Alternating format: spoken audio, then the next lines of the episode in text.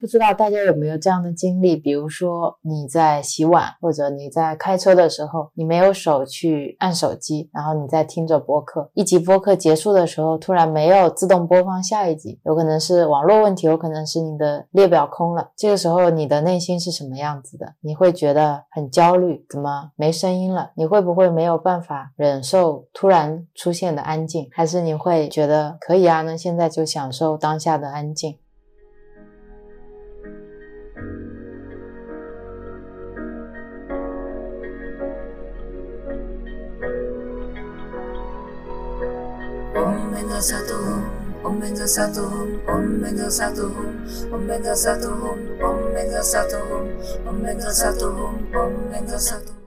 Hello，大家好，这里是木星界，我是感冒即将痊愈的岑，我是今天打扫了一天卫生的 Real，我们是一档专注于闲聊的播客。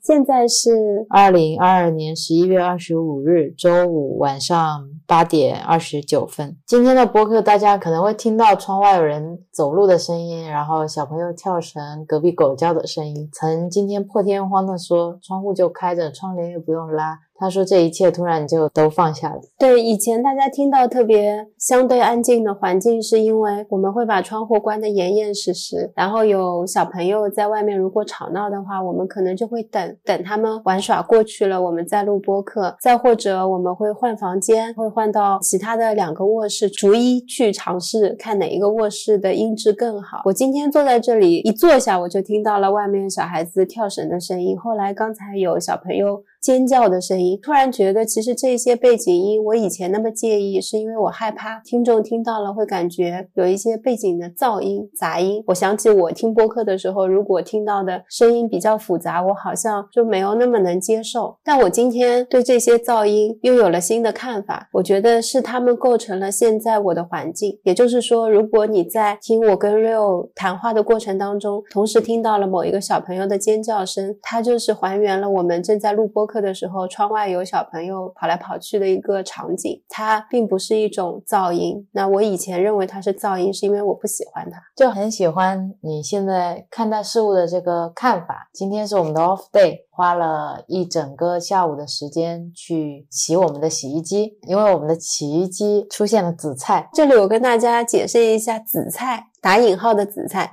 就是你洗衣服洗着洗着，就会发现在。洁白的衣服上面出现了一片一片灰黑色的东西粘在衣服上，然后我一直在小红书上搜，直到今天搜到他们一个现象叫洗衣机紫菜现象，你们也可以去搜一下，那就是我们现在遇到的困惑。一桶干净的水在里面搅和搅和，就会飘出一片片那种很薄很薄的，像薄如鹅翼，嗯，真的像蝉翼一样。我们一开始很害怕，是因为很担心是不是有鹅飞进去死在里面，然后它的那些翅膀啊，或者它的一些身体的部分。掉落出来了，后来发现这就是紫菜现象。是的，当我看到紫菜现象的时候，我觉得形容的实在是太贴切了。就在这个时候，又觉得语言是非常有魅力的。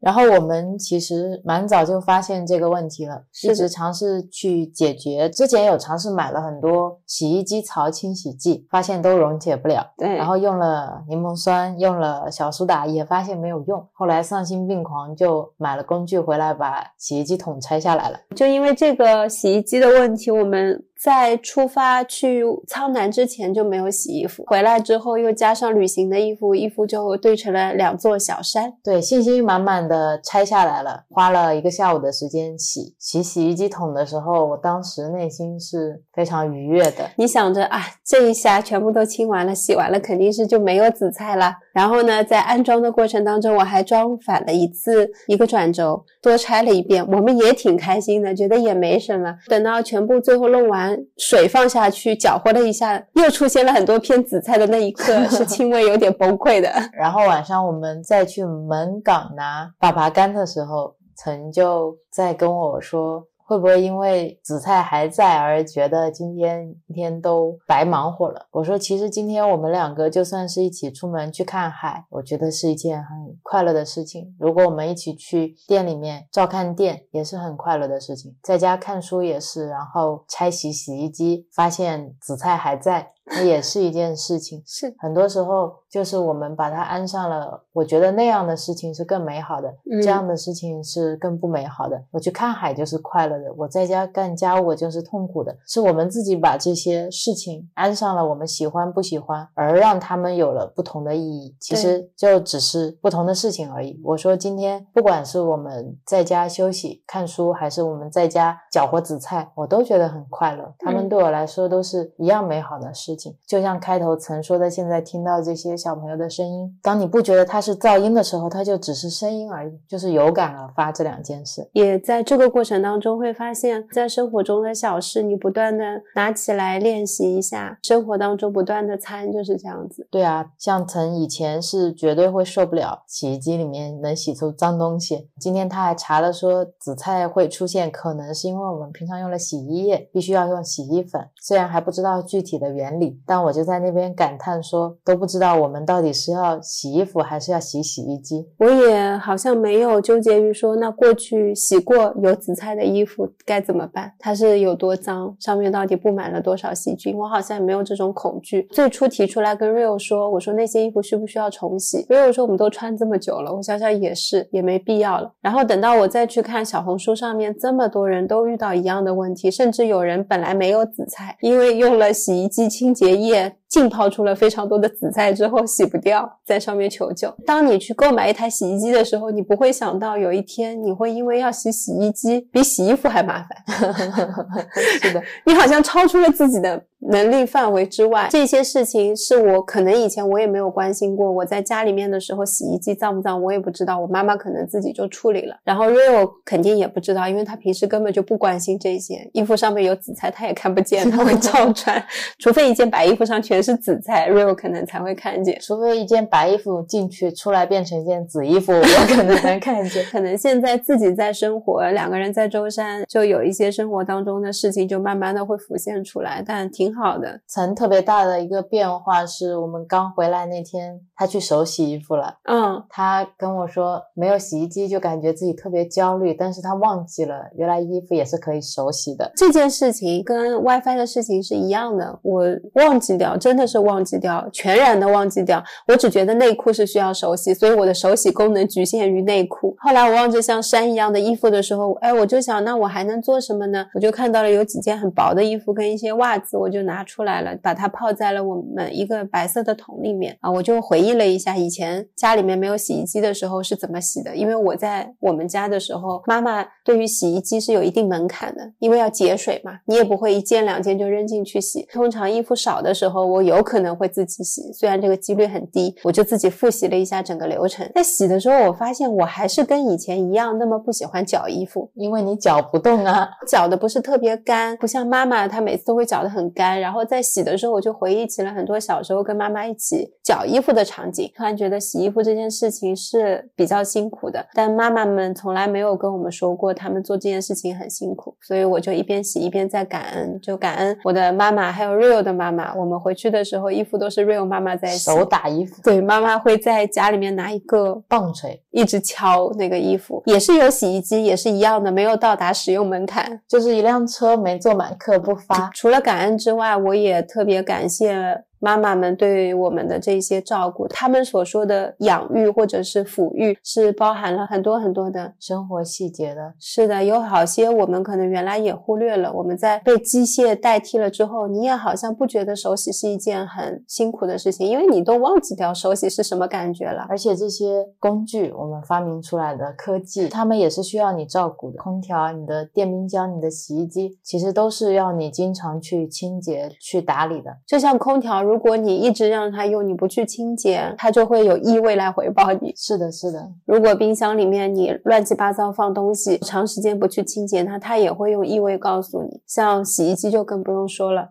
像你的内心也是一样的。对啊，我们的内心也是这样。嗯，你的免疫系统也是通过这些疾病啊、病痛啊等等东西来跟你沟通。可是当你没有把维护他们、清洁他们、去养育他们变成一件很痛苦的事情的时候，那那些事情跟其他事情就一样，嗯，都是快乐的事情。对。好，那前序我们就分享到这里了。好的，今天我们要分享什么？要分享一本书叫《沉浮实验》。其实我是先看了麦克辛格的另一本书叫《清醒的活》，我忘了是谁在推荐的，我是先推荐给了岑，嗯因为我觉得那个时候的他可能比较适合看这种心灵鸡汤、废话特别多的书。等到后来我们开始灵性的这条道路之后，我再重新回头看，发现哦，原来我更需要这本书。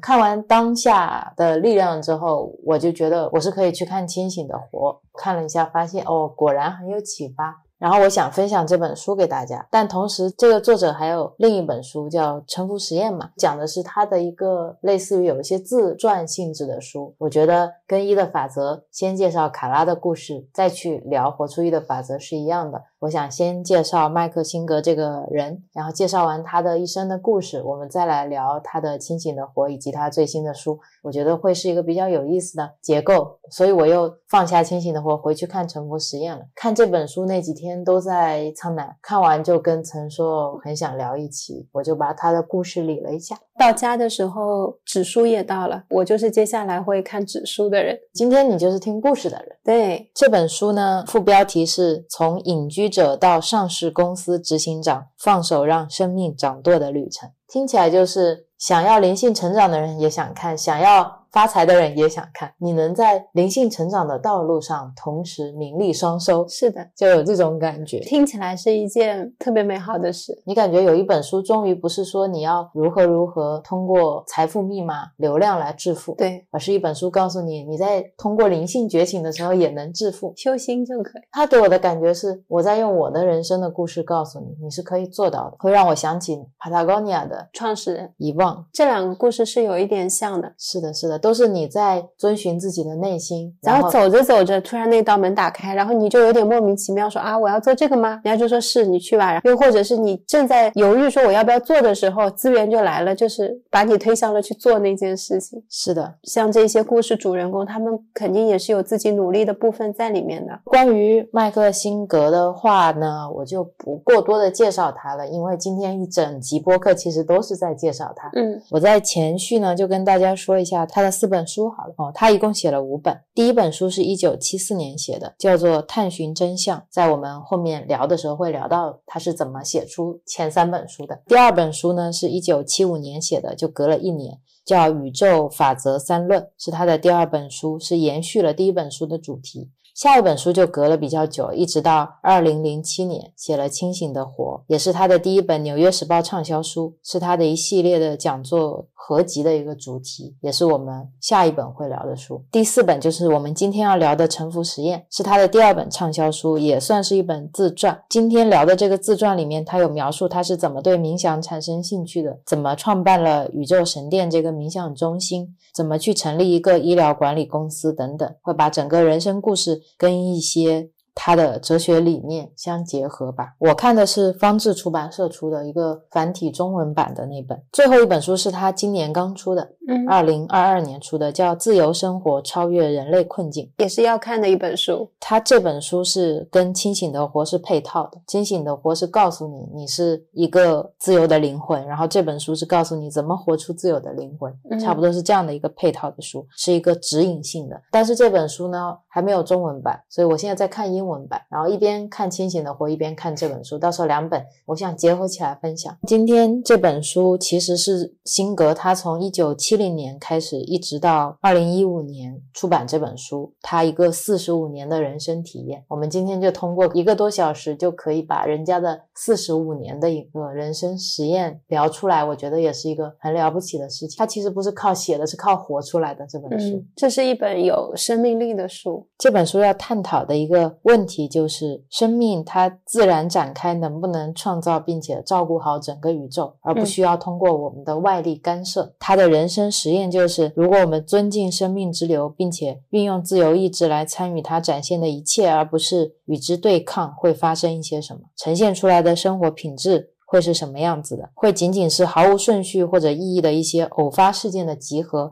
还是说在宇宙其他部分呈现的完美秩序和意义也会出现在我们的日常生活里面？他在这本书的标题提到的这个沉浮实验的沉浮，并不是说要过一种毫无意义、毫无意志主张的人生。他说他这四十多年来的生活，其实就是一个单纯的让生命带领意志主张，而不是我来掌控人生走向这样的一个故事。就是像杨定一博士说的，让生命来活你，对让呼吸来呼我。我觉得他就是杨博士的一一个很好的可以拿过来讲的一个案例。如果我们写论文，它就是那个论据。前两天我跟一个朋友也聊起过沉浮这个概念，就好多人一开始听到沉浮的时候，觉得我是不是就躺平了，我就什么都不用做了，是一种软弱，一种妥协，无力感。听到这个词，你会觉得为什么我要这样呢？或者说我不得不这样，不得已而为之的感觉。如果你看完这本书，你就会发现这里所说的沉浮和现在大家所说的沉浮，或者你朋友现阶段所认为的沉浮，其实是有非常大的区别的。因为我和 Rio 现在也在试着过这样的生活，顺应生活，让生活来活我们，让呼吸来呼我们。对，沉浮是你要发自内心真的接受。这本书其实也不短哦，毕竟是几十年的人生嘛，它讲的很有意思，也是一个故事接着一个故事娓娓道来的。把这本书理了一下，理出了它的每个时期不同的转变。接下来就是 Rio 的摘果子时间。我这边列出了它大概有七个转变，然后以及他人生的一些不同的阶段，事业上的五个转变，人生的七个转变和事业上的五个转变。现在准备好开始了啊。麦克亚伦辛格，我们一般就叫麦克 A 辛格。我在这本书里面会称呼他为辛格，他身边的人都叫他米奇。一九四七年五月六号出生的，那几岁啊？今年应该七十几岁了，嗯七十五岁左右。他七十五岁，他还在录播客，还更新的很快。对啊，声音非常的苍劲有力，我还蛮喜欢听他的播客的。而且他的英文是词汇量不难的。好的，故事的发生呢是在一九七零年，在这个冬天以前，他的生活都过得很平淡。事情的转折点呢，就发生在他二十二岁的那一天，不是他生日。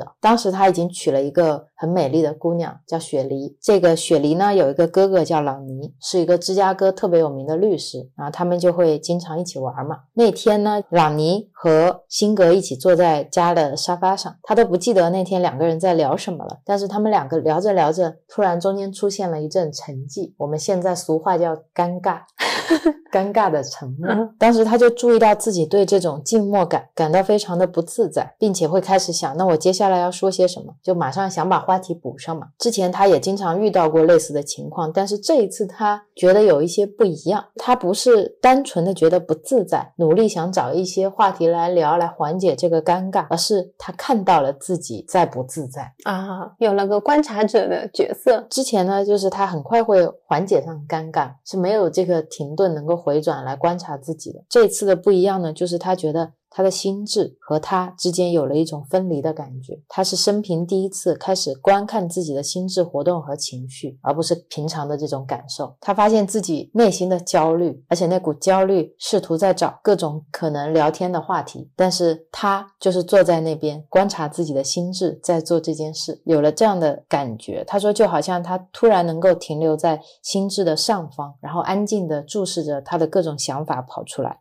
这种觉知所在的这种细微转变，成了重新来安排整个人生的龙卷风。他知道了自己是那个看着川流不息的思绪流过心智的那个存在。他的悟其实也是生活中非常不经意的一个场景，并不是说去了某某地方，然后发生了什么多么了不起的事情，然后突然开始顿悟，并不是的。他真的就是坐在沙发客厅上，跟朋友在那边聊天，突然就有了这种感觉。他就开始观察自己，产生了一些问题。第一个问题，为什么这个声音老是喳喳个不停？他说，如果我看见某个事情，我马上就知道我自己已经看见了。那这个声音为什么还要告诉我我看见了，而且还要告诉我我对这件事情看见了以后是什么感觉？就好像你看了一个桌子，那就是看到一个桌子，但马上心智会告诉你，这也太乱了吧？他就觉得为什么他老是说个不停？就好像你看电影的时候，旁边坐了一个嘴巴一直在旁边不停的跟你讲，你都没办法好好看电影。他会跟你说这个女主人公好丑啊，怎么这个桥段怎么这么老套啊？就会讲个不停。他觉得挺烦的，而且有件事情很清楚，就是这个声音很早以前就已经说个不停了，只是他一直处于一个迷失的状态，他从来没有注意到这个声音跟自己是分开的。等到注意到的时候，发现它好吵。今天他就像一条鱼离开了水，发现自己生活在水里。他说就是这种感觉。他又有了一个新的好奇，可以去改变这个叽叽喳喳的声音的话题。比如说，他现在看着这个桌子，在说这个桌子怎么怎么样，你可以让他转移到看书架，看到书上的书，说这个书怎么怎么样。他可以转，但是他没有办法让他停。最多你停个一两秒钟，他又会继续看着别的东西叽叽喳喳。他说：“现在的他知道看着那个声音叽叽喳喳不停是什么样子，但是不知道他完全停下来会是什么样子，所以他就有了一个另外的问题，就是如果他不再说话会是什么样子。所以他的内心就开始有了一种。”渴望宁静的期待，接下来又产生了另外一个问题：这个持续注意到所有心理活动的我又是谁呢？他就靠着这样的一个问题，引向了自己内心最真实的那个自己。所以他就开始各种研究，他会花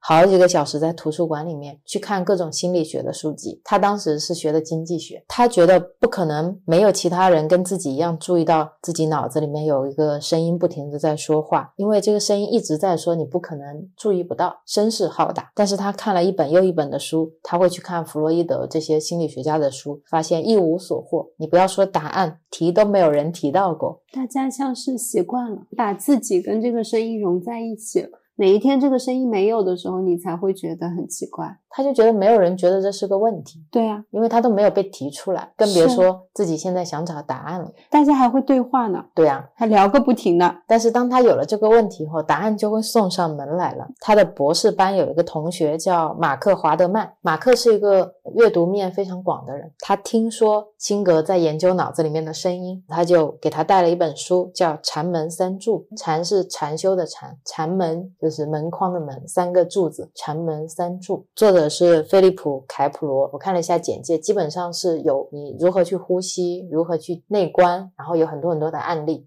有很多很多的方式。辛格看这本书的时候，心跳都停了一下，他觉得几乎喘不过气来，因为这本书就是在谈论如何让这个声音不再说话。每一页你翻过来，都是在教你怎么让这个声音安静下来。他觉得简直如获至宝。他说，在听说“静心”这个词之前，他有尝试自己一个人坐着，就让这个声音能。能够慢慢停止说话，但是基本上起不了作用。看了这本书以后，他学到了一个数千人都证明过有效的办法，就是你要找一个安静的地方坐下来，然后看着自己的呼吸一进一出，心里默念“嗡”，就这么简单。听起来总共就只有三个步骤：找一个地方坐下是一个，呼吸念“嗡”，就这么简单。他就开始冥想打坐了。一开始他每天打坐是十五到二十分钟，慢慢他。会开始延长，这个时间会延长到一天两次，每次半小时，没有什么特别激烈的情绪或者深刻的体验，他就是不断的专注在自己的呼吸，不断的持咒，把自己的觉知从这个声音那里可以转移开来，这是他。整个人生的第一次转变，开始对自己内心的这个声音有了觉知，把我和我的心智分离开来。这是我整理的他的第一个转变。接下来要跟大家聊他的第二次转变。这个转变呢，来自于他的一次比较深入的冥想经历。就在他开始打坐几个礼拜以后，他跟他的老婆雪梨还有四个朋友一起去露营，去到了一个叫欧卡拉国家森林保护区去过周末。按辛格的话说，那个地方太美丽了，特别适合静心。他就问雪梨跟朋友介不介意他花一点时间自己独处，因为他特别想在那个地方去冥想嘛。大家说 OK 的，他就去湖边找到了一个很好的地方坐下来，挑了一棵大树，坐在那棵树下就跟佛陀一样。然后他非常戏剧化的告诉自己，如果今天我没有开悟，我绝不起来。有了一些信念，所以就比平常会冥想的更加深入。他非常专注于腹部呼吸，他感觉这里能创造出一股能量，跟他。鼻孔的这个呼吸连接在一起，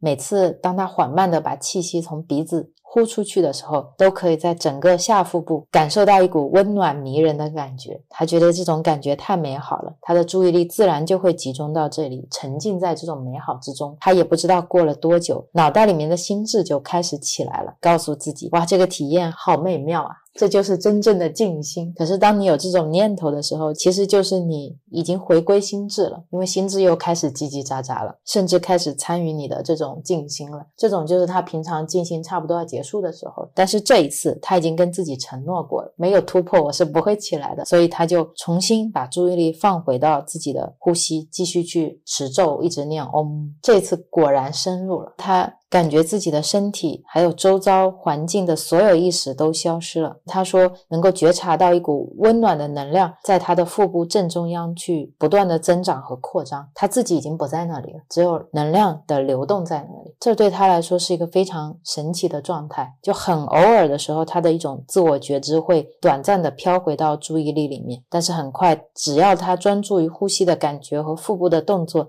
他自己又不在那里。这样持续了好几个小时，然后。他觉得自己进入到了一个非常深、非常平静的状态。等他慢慢回到正常意识的时候，他首先感觉到的是双腿的疼痛。他说：“刚才他是感觉不到的，两条腿因为长时间的盘坐，以前都会觉得痛，但是刚才完全没有。刚才好像自己已经离开自己的身体了一样。甚至当他回到自己的身体很长一段时间以后，心智都还没回来，是他的意识回来了，心智没回来，没回来。他坐在那边，甚至有点茫然，不知道接下来要干嘛。对，就。就是那种自己很想要体验的平静，体验到了，就是那种感觉。他以为心智这会儿慢慢就会回来了，但非常奇怪的是，有一个响亮如洪钟的声音突然在他的脑子里面用非常严峻的口吻问他说。你想不想知道超脱于你之外的是什么？有这样一个声音哦。他说，以前心智的声音都是从他内在的前方和下方出生的，但是刚才那个严肃口吻的声音是从他的目前感知位置的后方和上方发出来的，就声音的位置不一样。他又让自己再度进入冥想当中去。他在进冥想是。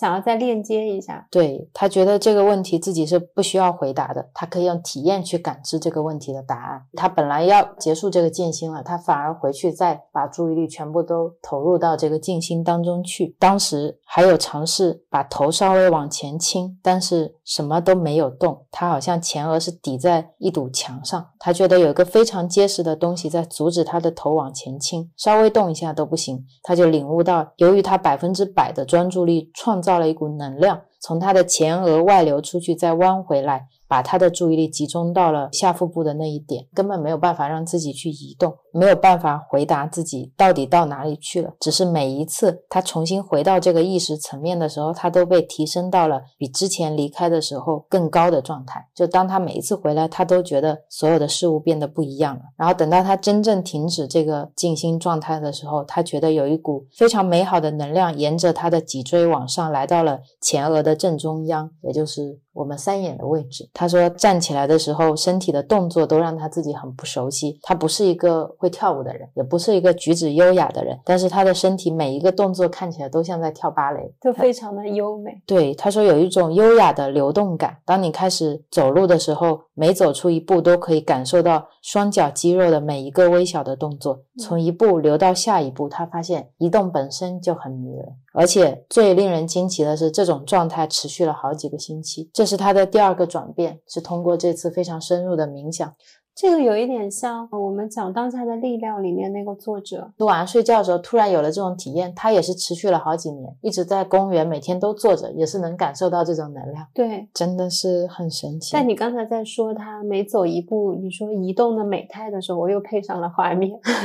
第三个转变呢，就是他能够选择自己的焦点了。就经历了刚才这个冥想之后呢，他发现自己就像一个小朋友，要重新开始学习一切。他说以前他会抽大麻，现在完全。不会了，他的身体好像自动会去适应这种平静，发现他现在爱这份平静胜过了生活本身，觉得他自己在运用这些逻辑或者智力的时候，必须学着在不扰乱这份平静的状况下，因为平静太美好了。对他就像拿了一颗珍珠，嗯，有点怕这个珍珠会掉到地上。就是珍珠现在就是一个能量在他的身体里面嘛，他就开始在凌晨三点钟醒过来，好进行长时间的静心。白天只要有机会，他随时随地就会打坐。他的生活只留了一小部分给外在的世界，他觉得要留大部分的时间学习内在，生活在眼前自然的流逝，而不去打扰他内心的这份平静。但是这种超脱的状态维持不了太久，他应该也是要跟外界接触的吧？差。差不多过两三个礼拜左右，这种无懈可击的内在平静就开始出现了裂痕。然后那些心智的嗡嗡声音又开始潜入了，就像一个泄了气的气球，或者裂了缝的蛋，这种叽叽喳喳的声音存在的太久了，二十几年。是的，你说没有办法通过一次冥想一下子就把它完全静止掉吗？这个有点像减肥，小心翼翼的节食，计算卡路里，可能短期瘦了一下，但恢复到正常的一个饮食状态的时候，就会发现很多体重又会回来。是啊，他说他有一种想要奋战的感觉，不想让它回来，非常非常常努力，大部分时间都在静心，但是他也想到了奋战本身就和寂静不协调，所以他现在反而练习的是如何去转移自己的焦点。他说他现在努力的在体验着这种能量在他的身体升起，然后上升到两眉中央那一点，专注于那一点。举例来说啊，如果他现在凝视某一个事物，就不是眼睛在看，而是他透过了额中的这个目光在看。他现在是用觉知在看，这不影响他看东西的能力，但是可以让他随时更接近于静心的状态。而且更有意思的是，这种聚焦于能量流，而不是聚焦于物质的这个状态，并不是他自主去选择的，是自然发生的。他只是觉察到了那股能量流，以前他没有感觉到在那里，但是现在一直都在。当脑袋里面的声音再次讲话的时候，他现在是有选择的人了，以前是没选择，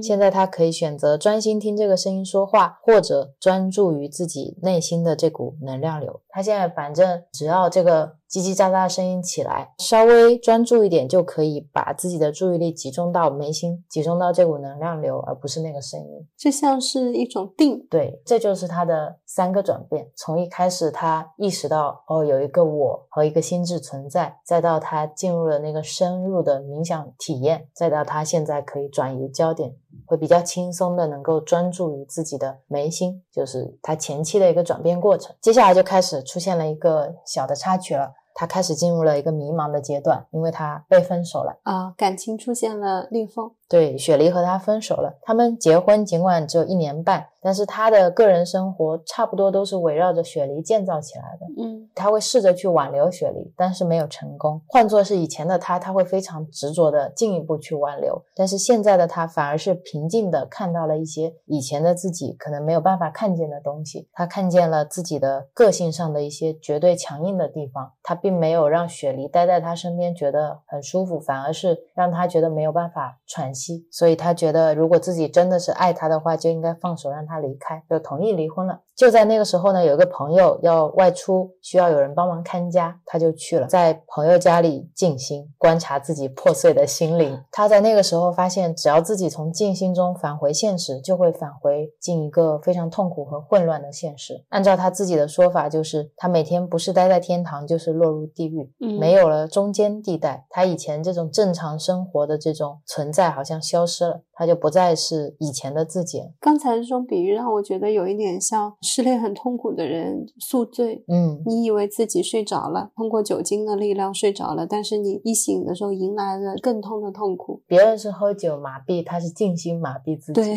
当他的朋友旅行结束回家的时候，他就搬出来了，但他其实一点不在意自己到底住在哪，需要的就是独处，因为他那个时候的生活特别简单，静心做瑜伽，然后偶尔去上课，除了学校的书和一些衣服和一个露营车，他没有别的东西了。他很习惯开车长途旅行。嘛，经常会在卢恩斯威尔周边的乡间会去走，比如说那边有森林，有什么漂亮的地方，比如说有个废弃的小石灰坑，那边有一些特别漂亮的水，或者有一些松树，他就会跑到那边，在那边生活一阵子，就一直生活在露营车上。他自己的目标其实那时候也很清楚。他就是想回到自己内在的深处，问题他也很清楚，就是他不知道怎么处理自己现实生活中这个心智、这个肉身，他不知道他该怎么办，处在这样的一个迷茫的状态。在这个时候呢，他开始注意到生活中有一些重复的提示，他以前没看到的。比如说，有一位同学突然问他有没有去过墨西哥，说那个地方很有意思，可以花点时间。之后没多久呢，他在逛书店的时候被一本有人放在地板上的墨西哥旅游书绊倒了。再有一次呢，他去加油站加油，有人在他用的加油机上留了一份墨西哥地图。他以前可能没留心啊，现在对生活敏感度更高了，以后就发现怎么全是墨西哥，墨西哥，墨西哥。哇，你这么说就有一件事情发生在我们这里，很可怕。你说，之前房东姐姐的老板过来跟我们推荐要去法国。我最近看这个视频一直在看法国。哦，对哦，看的停不下来。然后我以前对于法国的印象就是那一种奢华，但这个姐姐她一直都在放的是乡野生活，法国的农村生活、赶集生活、赶海生活。对啊，很有意思的是，遇到房东的老板之前，当时在说，如果我们真的要去国外生活，或者我们又要必须要留在国内，总归会有一些信息会告诉我们。后来没过了几天，他就来了，而且告诉你们就先去法国，对，非常明确。然后我就这件事情就放下了。法国跟我太远了，我从来没有想过我会爱上法国。对他当时说法国或者荷兰嘛，对我还说荷兰不错，有一个朋友在那里，有意思。你现在说的我还冒要起来。好的，你继续吧。有征兆的话，应该会再出现的。会再出现，嗯，然后这些征兆对他来说很明显了嘛，他就去墨西哥了。他去墨西哥的时候也很好玩。他开车跟别人不一样，开车一直在把注意力放在呼吸上，一直在持咒。然后每天晚上他就会在森林找一个地方去静心，然后睡觉。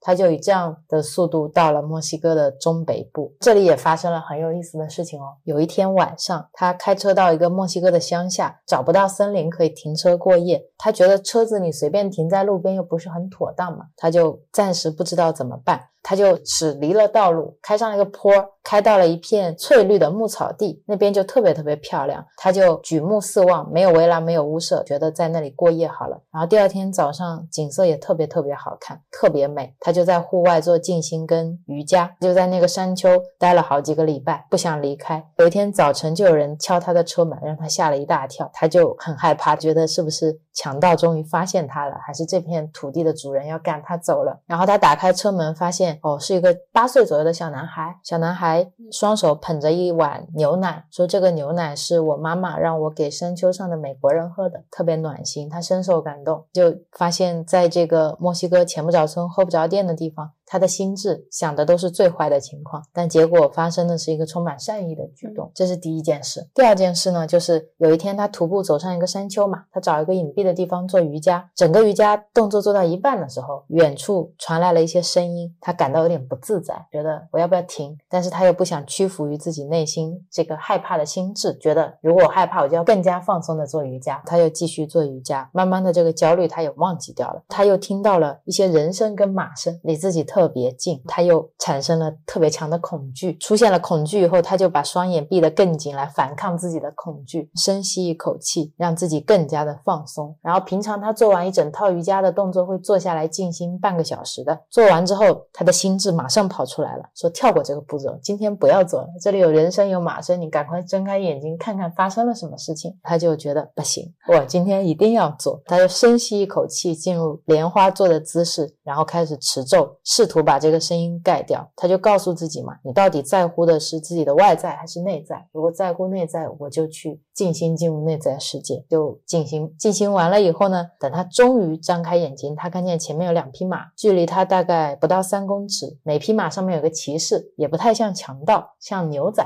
他们在互动的时候，两个牛仔就问他说：“停在湖边的那个露营车是不是他的？”然后心智马上就举手了，说：“小心，他们要抢劫你了。”然后他就忽略。了自己的心智，其中一个骑士就把他拉上马，带回到他的露营车旁边。骑下山坡的时候，他觉得自己从头到脚都感觉到了一股宁静。他觉得，如果是刚才那个很害怕的我，就会错失掉这个跟骑士一起骑下山的这种美好的体验。到露营车的时候，在他的那个牛仔说，他们是给一个有钱的地主管理这片土地的。他们这个部落的人都很穷，地主甚至不允许他们去湖边钓鱼。他就指了一下他。们住处的方向，邀请他可以离开之前去那边看看。他说他们道别的时候就好像是多年不见的老友，就是那种亲近的感觉。所以离开之前他就真的去了，看能不能找到他们去的地方。他也不太确定，然后找到了一个区域，那边大概有十五到二十间的茅草屋顶的那种泥砖小屋。然后牛仔果然在那里，把自己新认识的美国朋友介绍给大家村里人。然后他发现眼前的事物非常的原始跟淳朴，小屋里面就是那种泥土。地墙上的有一个方形的缺口，就是窗户。门框上也没有门，窗户的框上也没有窗户。见到的人都是瞪大眼睛看着他，好像从来没有见过美国人，但他们可能也真的没见过。他待在那边的几个小时里面，脑子里面心智没有停过，就告诉他啊，这不行，那不行，这很危险，那很危险之类的。但是这整个地方对他自己来说是非常新奇的。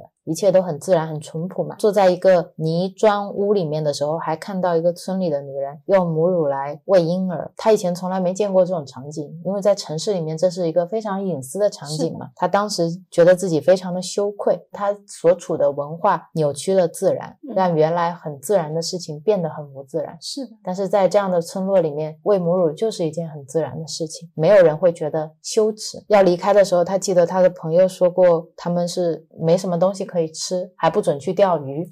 所以他就把自己银车里面的一大袋的糙米和干燥的豆子，你就送给了那些正在准备晚餐的妇女。他们的那种感激之情，让他也很感动，让他自己都快要哭出来了。他说这些东西对自己来说不算什么，但是对他们来说是非常非常珍贵的。这也是他人生一个比较大的改变，就是帮助他人的喜悦。这段经历也给他带来的是这个，因为在那个时候。嗯，他感受到的那种情绪是很深的，那种相互的感动是很深刻的。而且以前他都是专注于自己的艰辛，这是第一次他开始体验到为别人服务是什么感受。当别人邀请他说你要不要坐我的马一起下去的时候，他坐上去了，体验到了在马上的感觉。是啊，再往山下走去到那个村落里面，看到了这些场景。所以他说，这个时候这项伟大的实验的种子就播下来了。嗯，他觉得生命给予我们的不可能比我们自己抓取的更少。他开始把这些东西都视为来自生命的礼物，是生命提供了这些事，他只是跟随着生命去流动。当时就开始有了这样的体验，他就要开始臣服了。臣服的第一站从神圣土地开始。这个时候的他呢，已经完全不想成为经济学教授了，他只想做一个隐士，他只想静心在一棵树下，一片漂亮的草地，跟大自然在一起。对对对，他只想探索自己的内心。但是他的经济系的系主任叫葛夫曼博士，对他特别好，就像父亲一样。他非常敬爱他。这个葛夫曼呢，一直鼓励他要完成学业。他觉得现在的辛格处在一个青少年阶段，过一阵子就会出来了。在教授看来，你现在有点像叛逆期一样，你觉得哦，现在学业不重要，万一哪天醒了，你觉得学业很重要，不就荒废了吗？对啊，有个证书多好。就像美国的青少年很多都会有一阵摇滚或者嬉皮士的时期，他觉得你可能就处在这种时期。叛逆少年是去静心的，然后他就帮辛格保住了奖学金，都。促他，你最少修完这个课程嘛。所以出于对这个博士的尊敬，他偶尔会开车去上课，但不是很常去。期末报告的时间很快就到了嘛。他知道自己现在的心理状态是不适合跑去图书馆，然后看一大堆的资料，写一个经济学报告是不可能的。他说他现在做了太多的静心了，心智是处在一个非常平静的状态，进入不了这种写报告的状态。嗯，觉得如果我要写这篇报告，我就要找出一个不一样的方式来写这个报告，就想到了那些音乐家、那些钢琴家，他们去创作这些东西的时候是由灵感来带动的，而不是去找很多参考资料。所以他也是这样的，让自己处于一个没有压力的清晰的心智去写这个东西。他说那天晚上在露营车里面，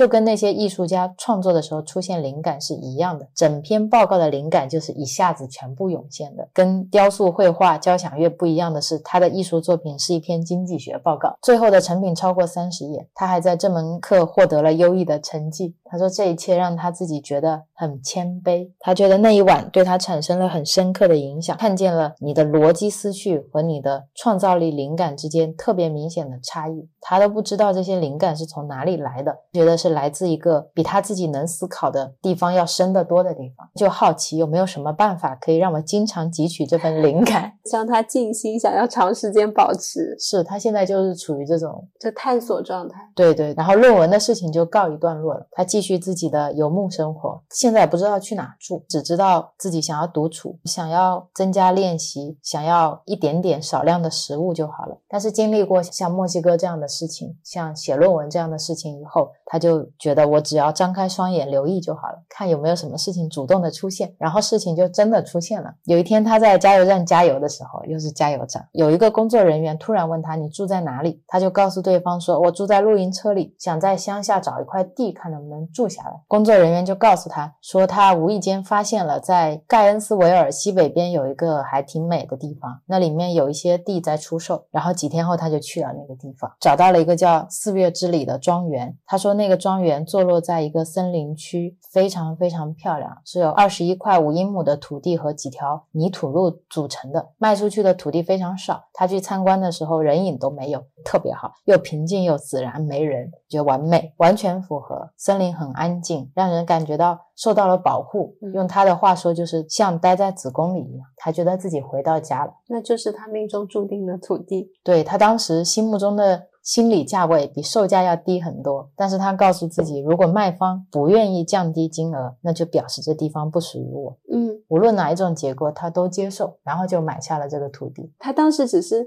猜测这个价可能售价会比较高，他去讨价还价了。他当时想的心理价位比售价低很多，但是他告诉自己，如果对方不愿意降价，那也没关系，我都能接受。然后对方就降价了。嗯，然后他就顺利的买到了这个土地，然后他就要盖房子了。这个时候呢，他初中认识的一个好朋友叫鲍勃·葛德，是一个手工技能特别好的朋友，就来帮忙了。手作课特别厉害。还有一个大学朋友叫鲍比·埃尔特曼，他是刚刚拿到了一个建筑的硕士学位，他知道怎么去设计这些草图。这两个朋友来帮忙。就是三个从来没有盖过任何东西的大学毕业生开始盖房子了，而且本来辛格他只想盖一个很小很简单的，可能就跟他墨西哥看到的那种砖瓦房差不多的一个小屋。结果呢，鲍比设计了一个器型的房子，正面是一个落地玻璃窗，足足有五公尺宽、六公尺高，非常有信心他们三个人是可以完成的。他没什么钱，大学毕业的时候，父亲呢把大学存款的一些剩余的钱给他，有一万五千美元，然后他念硕士。跟博士都是拿的全额奖学金，所以这笔钱就省下来买房子和盖房子。但是买完地也没有多少钱了，所以当时他们的钱呢，只能用那种没有刨平的木材自己刨。正常我们买到的很多都是已经削的很完整的木板嘛，他们买不起。但是他说命运好像站在自己这边，在距离他们很近的地方有一个叫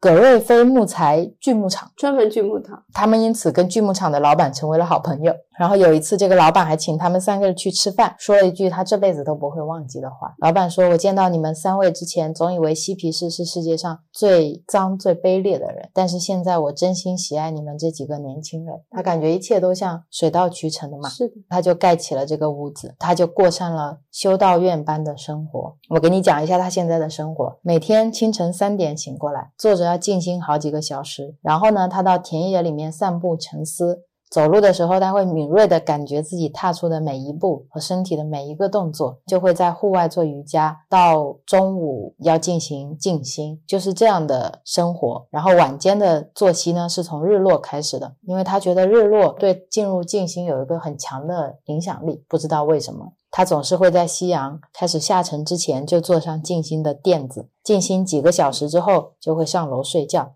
他没有闹钟，身体会自然在第二天的清晨三点醒来，再进入这样的规律的生活。他说这是一种非常严谨的生活方式，就像运动员愿意舍弃所有事物，日夜不停地为奥运接受训练一样，自己也愿意舍弃一切事物，穷尽所有时间来到达自己想要到达的那个内心深处的自己。而且他发现食物对修行也有很多影响。嗯，只要他吃的越少，越容易进入静心状态。他就开始测试自己可以吃东西，不吃东西多久。到后来，他达到的一个平衡是。每隔一天，在晚餐的时候吃少量的沙拉，其他时间全部进食。他说自己不知道是哪里来的想法，只要自己足够严格的要求自己，小我就会离开，不会来打扰自己。只要严格自律就可以了。他就这样生活了一年半，但其实很快他就会发现自己错得很离谱。那个喧闹的小我没有离开，他只是开始顺从了严格的纪律而已。当时他还住在露营车的时候，有一个跟他一样热衷于瑜伽和静心的好朋友给他送了一本《一个瑜伽行者的自传》，也就乔布斯很喜欢看的那本尤加南达写的书。他一开始看不了，是因为那本书总是会把他拉入一个非常静心的状态，以至于他读不下去。然后等他搬到了这个新家。他就再拿出来读，读得非常入迷。他通过这本书开始体会神圣和灵这样的词语。他说，读完这本书，神对他来说就不是一个字了，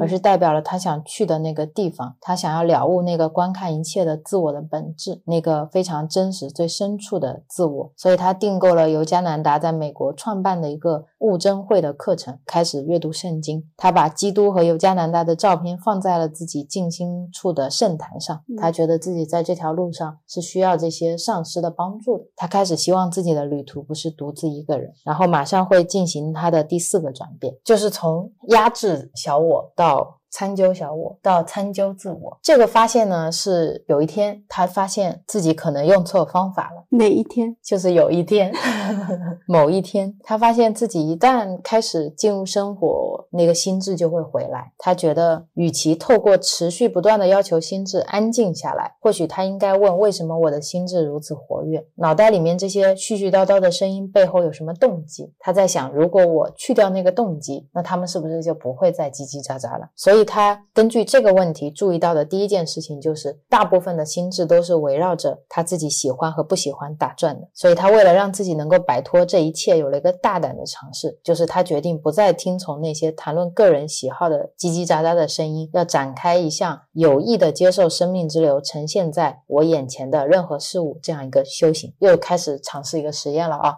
这个修行呢是这样的，非常简单。给大家举个例子，比如说天气，今天下雨了，他的心智会说：为什么非得要今天下雨呢？我不希望下雨的时候，为什么老是会下雨呢？他有一整个星期可以下雨，为什么偏偏要今天下雨呢？他就觉得，我有没有可能心平气和的，就是下雨就让它下雨，放晴就让它放晴。不加任何的抱怨，或者他可以直接把这些叽叽喳的声音改成看这景色多美，今天下雨了耶，他就开始做这样的练习，不对事物去加上自己内心的评判，也是我们最近在做的事情，就像今天洗衣机紫菜的事情是一样的，还有这些小朋友嘈杂的声音是一样的。所有的东西上面的那一些价值也好，好或者坏也好，都是我们额外加上去。就像我们前两期录的动态修行是一样的。如果生活真的是一道菜，就是我们调味料加多了。不然本来它就很好吃啊，变得口味比较重，非常重。然后你说好难吃啊，生活怎么这么苦啊？不停的往上面加调味料。当时他给自己做了一个决定：如果生命以某种方式呈现，而他自己想要去抗拒它，唯一的理由是出于自己的喜好，那么他就要放开自己，让生命来做主。后面非常多决定也确实遵从了他这个决定。这也就是沉浮实验的由来。这个实验的规则就是这么简单：如果有一个小我开始抱怨，他就会。会利用这个机会让小我离开，臣服于生命呈现给他的事物，去看看会发生什么。因为他之前其实已经在经历了，从一个非常小的 sign，非常小的启示，去了一个墨西哥，跟那些村民相处的非常好。回到美国，又被引领到美妙的小土地，盖了一个属于自己的房子。本来想盖小小间，现在变了一个非常漂亮的房子。他很清楚，他自己没有做这些事情，是这些事情发生在了他身上。如果当初的他任由小我去产生。恐惧产生害怕，产生担忧。那么上述的每一件事情都不会发生。他说他大半生的时间都认为自己知道什么事情是对自己好的，但其实生命本身知道的比他清楚。是的，本来这些东西就都安排好了的。是啊，生命比我们清楚的更多。对，接下来要聊的是他开始沉浮实验了以后发生的几件事。第一件呢，是因为他现在的身份还是一个研究所的学生，而且他还在学校的。奖学金名单上，所以根据学校的规定，他每学期是有责任要教一门课的。这门课不是个体经济学，就是总体经济学。他是做完早上和中午的瑜伽，然后就会进城去教课，下午再开车回来。然后有一次他去教课的时候，发现走进教室，学生在下面。喝道菜，发现自己做完瑜伽忘记穿衣服了，他就是光着身子、光着脚就走进去了。但是他也没有觉得不安，他就问学生说：“你们希望我取消今天这堂课，还是希望我走上讲台开始继续上课？”全班同学都说继续教，他就把没穿衣服这件事情抛到脑后了，没有产生任何的焦虑、忧虑。或者大家会怎么看我都没有。然后后来有一天，葛夫曼博士就是他的系主任，在走廊上看到他说要跟他聊一下，小我马上就出来了，说有麻烦了，被投诉了，对你完蛋了，你袒露上身了。那现在有学生投诉你了，果然小我是错的。葛夫曼教授说，州政府想在这边打造一所。佛罗里达州顶尖的社区大学需要有一个厉害的领导人，但是这个领导人呢，如果他没有博士学位，就没有办法去做校长。他们选的是一个银行家，所以需要有一个博士班的学生来帮这个银行家去取得一个博士学位。学校选的人就是他，他的心智就开始了。说为什么要告诉我这件事？跟我有什么关系？我要回家了。脑袋里面声音就嗡嗡叫，说我不能做这件事，我已经不想要再多做跟这个经济学有关的任何事情了。我想要静心，我要把时间放在修行上，我不能重新拿出我的经济学课本，那部分已经在我的生活中结束了。堆一堆一堆的抗议，他就在这些抗议声中想起来了自己的承诺，我要臣服于生命带给我的任何事情，所以他就答应了。他就是每次进城下课后就会去教那个银行家，银行家叫亚伦，去帮他上课，上完课再回来嘛。亚伦呢是那种穿着西装的成功银行家，然后辛格是那种绑着马尾、穿着牛仔裤和凉鞋的瑜伽士。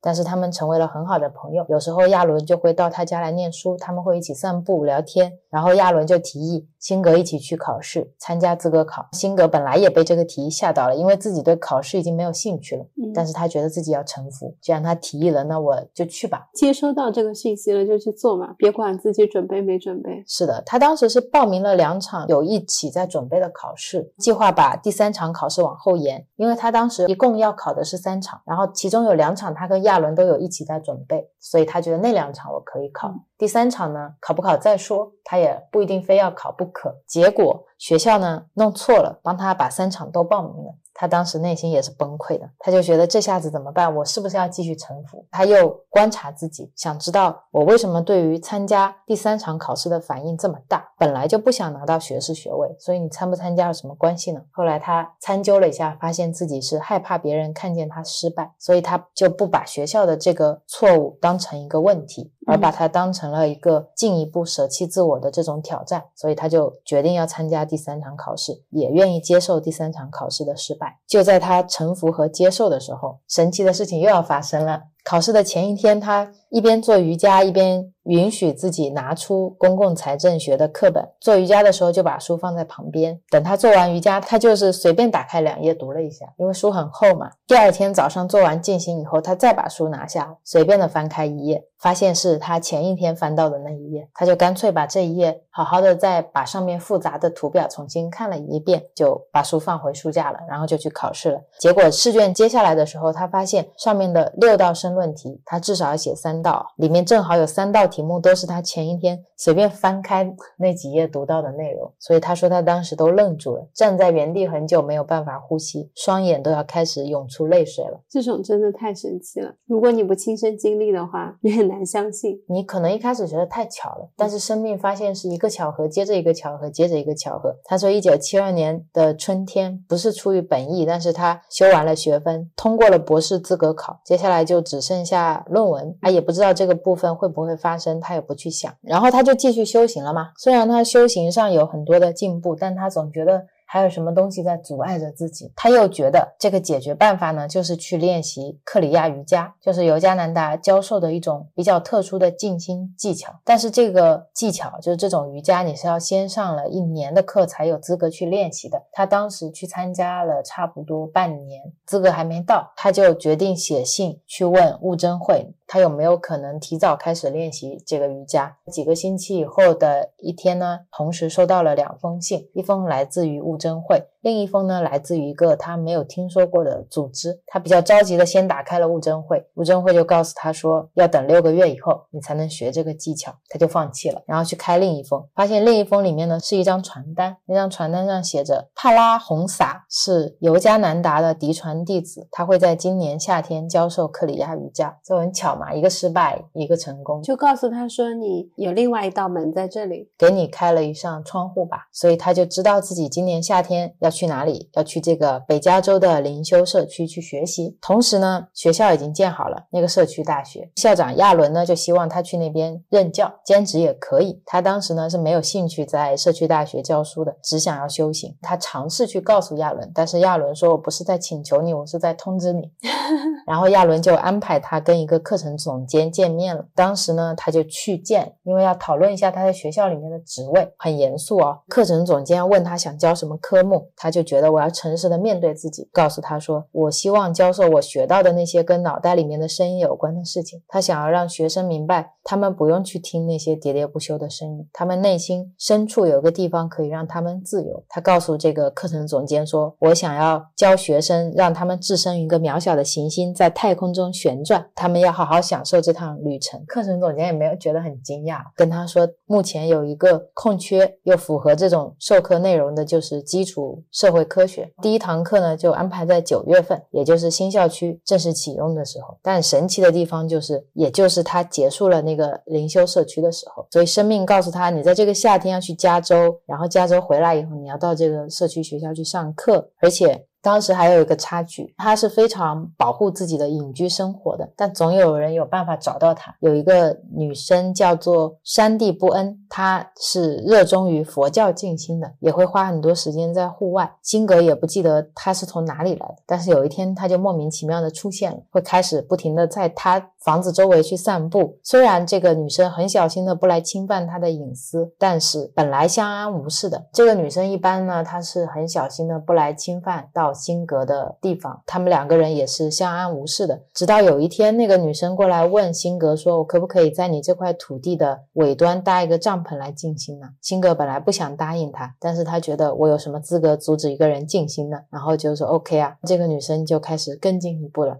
说我能不能在早上跟你一起静心呢？一个小时就可以了。辛格当时答应他，是因为脑子里面非常抗拒这个请求，为了抗拒小我，他就答应了。在最后，这个女生呢就开始带朋友过来参加 静心。一开始只有三个人，然后六个人，然后十个人。辛格自己一点都不喜欢这个状况，但是他也没有权利去阻止这个事情的发展。如果有人很多，他们在楼下聚会静心的时候，辛格就会一个人跑到楼上去独自静心。星期天在辛格家静心这样的一个想法，就是从一九七二年的。春天开始，后面成为了一项持续了超过四十年的传统。本来他的生活就会一直这样过下去，他就会以这样的方式不断的去参究和修行嘛。但很快他就迎来了他的第五个转变。这个转变呢，是因为他做了一个梦，梦见什么？他梦见自己专心致志的修禅，嗯，有意识的把一只脚移到另一只脚前面，慢慢的走，走到了一个洞口。然后他进了洞呢，发现他前面是漆黑一片的，嗯，越走越深嘛。然后他就拿起一根插在。洞壁上的木头火炬，把这个火炬点燃，继续走。越深，空气就会越稀薄。他内心就燃起了一股令人害怕的决心。他决定要深入探索这个洞穴，直到走到洞穴的最深处，找到自己想要的东西为止。没有人可以阻止他。这个决心就像他那天在他自己选的一棵树下去说：“如果今天我不开，我就不起来。”是一样的。然后他就一直往里走，看到远处有非常微弱的光，他的直觉告诉他，那就是他要去的地方。然后慢慢接。近的时候呢，越接近这个光源，空气就会越稀薄，稀薄到他没有办法呼吸。他觉得就跟自己平常在静心的时候是一样的，静心越久，你的呼吸就会越来越缓慢，一直到后面停下来。所以他觉得自己走进这个洞里，就跟自己在静心的那种阶段是一致的。等到他几乎走到那个洞口的时候，他看到千万光线从洞的上方洒到他前面的石地上，但是那个时候他已经快要因为缺氧而倒下了。但他用顽强的。意志力踏出了最后一步，走到了光里。他说：“刹那间，他自己完全沐浴在了炫目的万丈光芒中。他想向上爬到光里面去，但是他发现他自己的双手碰到的是洞顶的一个金属栅栏，这里没有路可以出去。从那个梦醒过来之后，他就变了一个人。他开始质疑自己之前的修行到底是不是对的路？嗯，就那么多的纪律，是不是可以带他到达他一心渴望的地方？也许就像这个洞里面的栅。”栅栏是一样的，他觉得自己深入一定能找到自己想找的东西，但也有可能只是自己的一个想象。对他之前已经开始知道不要去打压小我，不要去过分的纪律化他，通过打压他来修行自我。现在他好像更加能理解了，他觉得有一个比他自己更有智慧的东西进入了自己的心灵。会重新整理了自己跟自我的关系，重新看待他要怎么去修行。他说他现在觉得自我是问题，但是也是解决问题的答案。嗯，他后面看了印度的那本叫《博家梵歌》，里面也说人应该利用真我来提升自我，而不是践踏自我。他觉得自己现在要学着扶起小我，让他们在这趟旅程中可以协助自己。然后书里面有一段我还蛮感动的，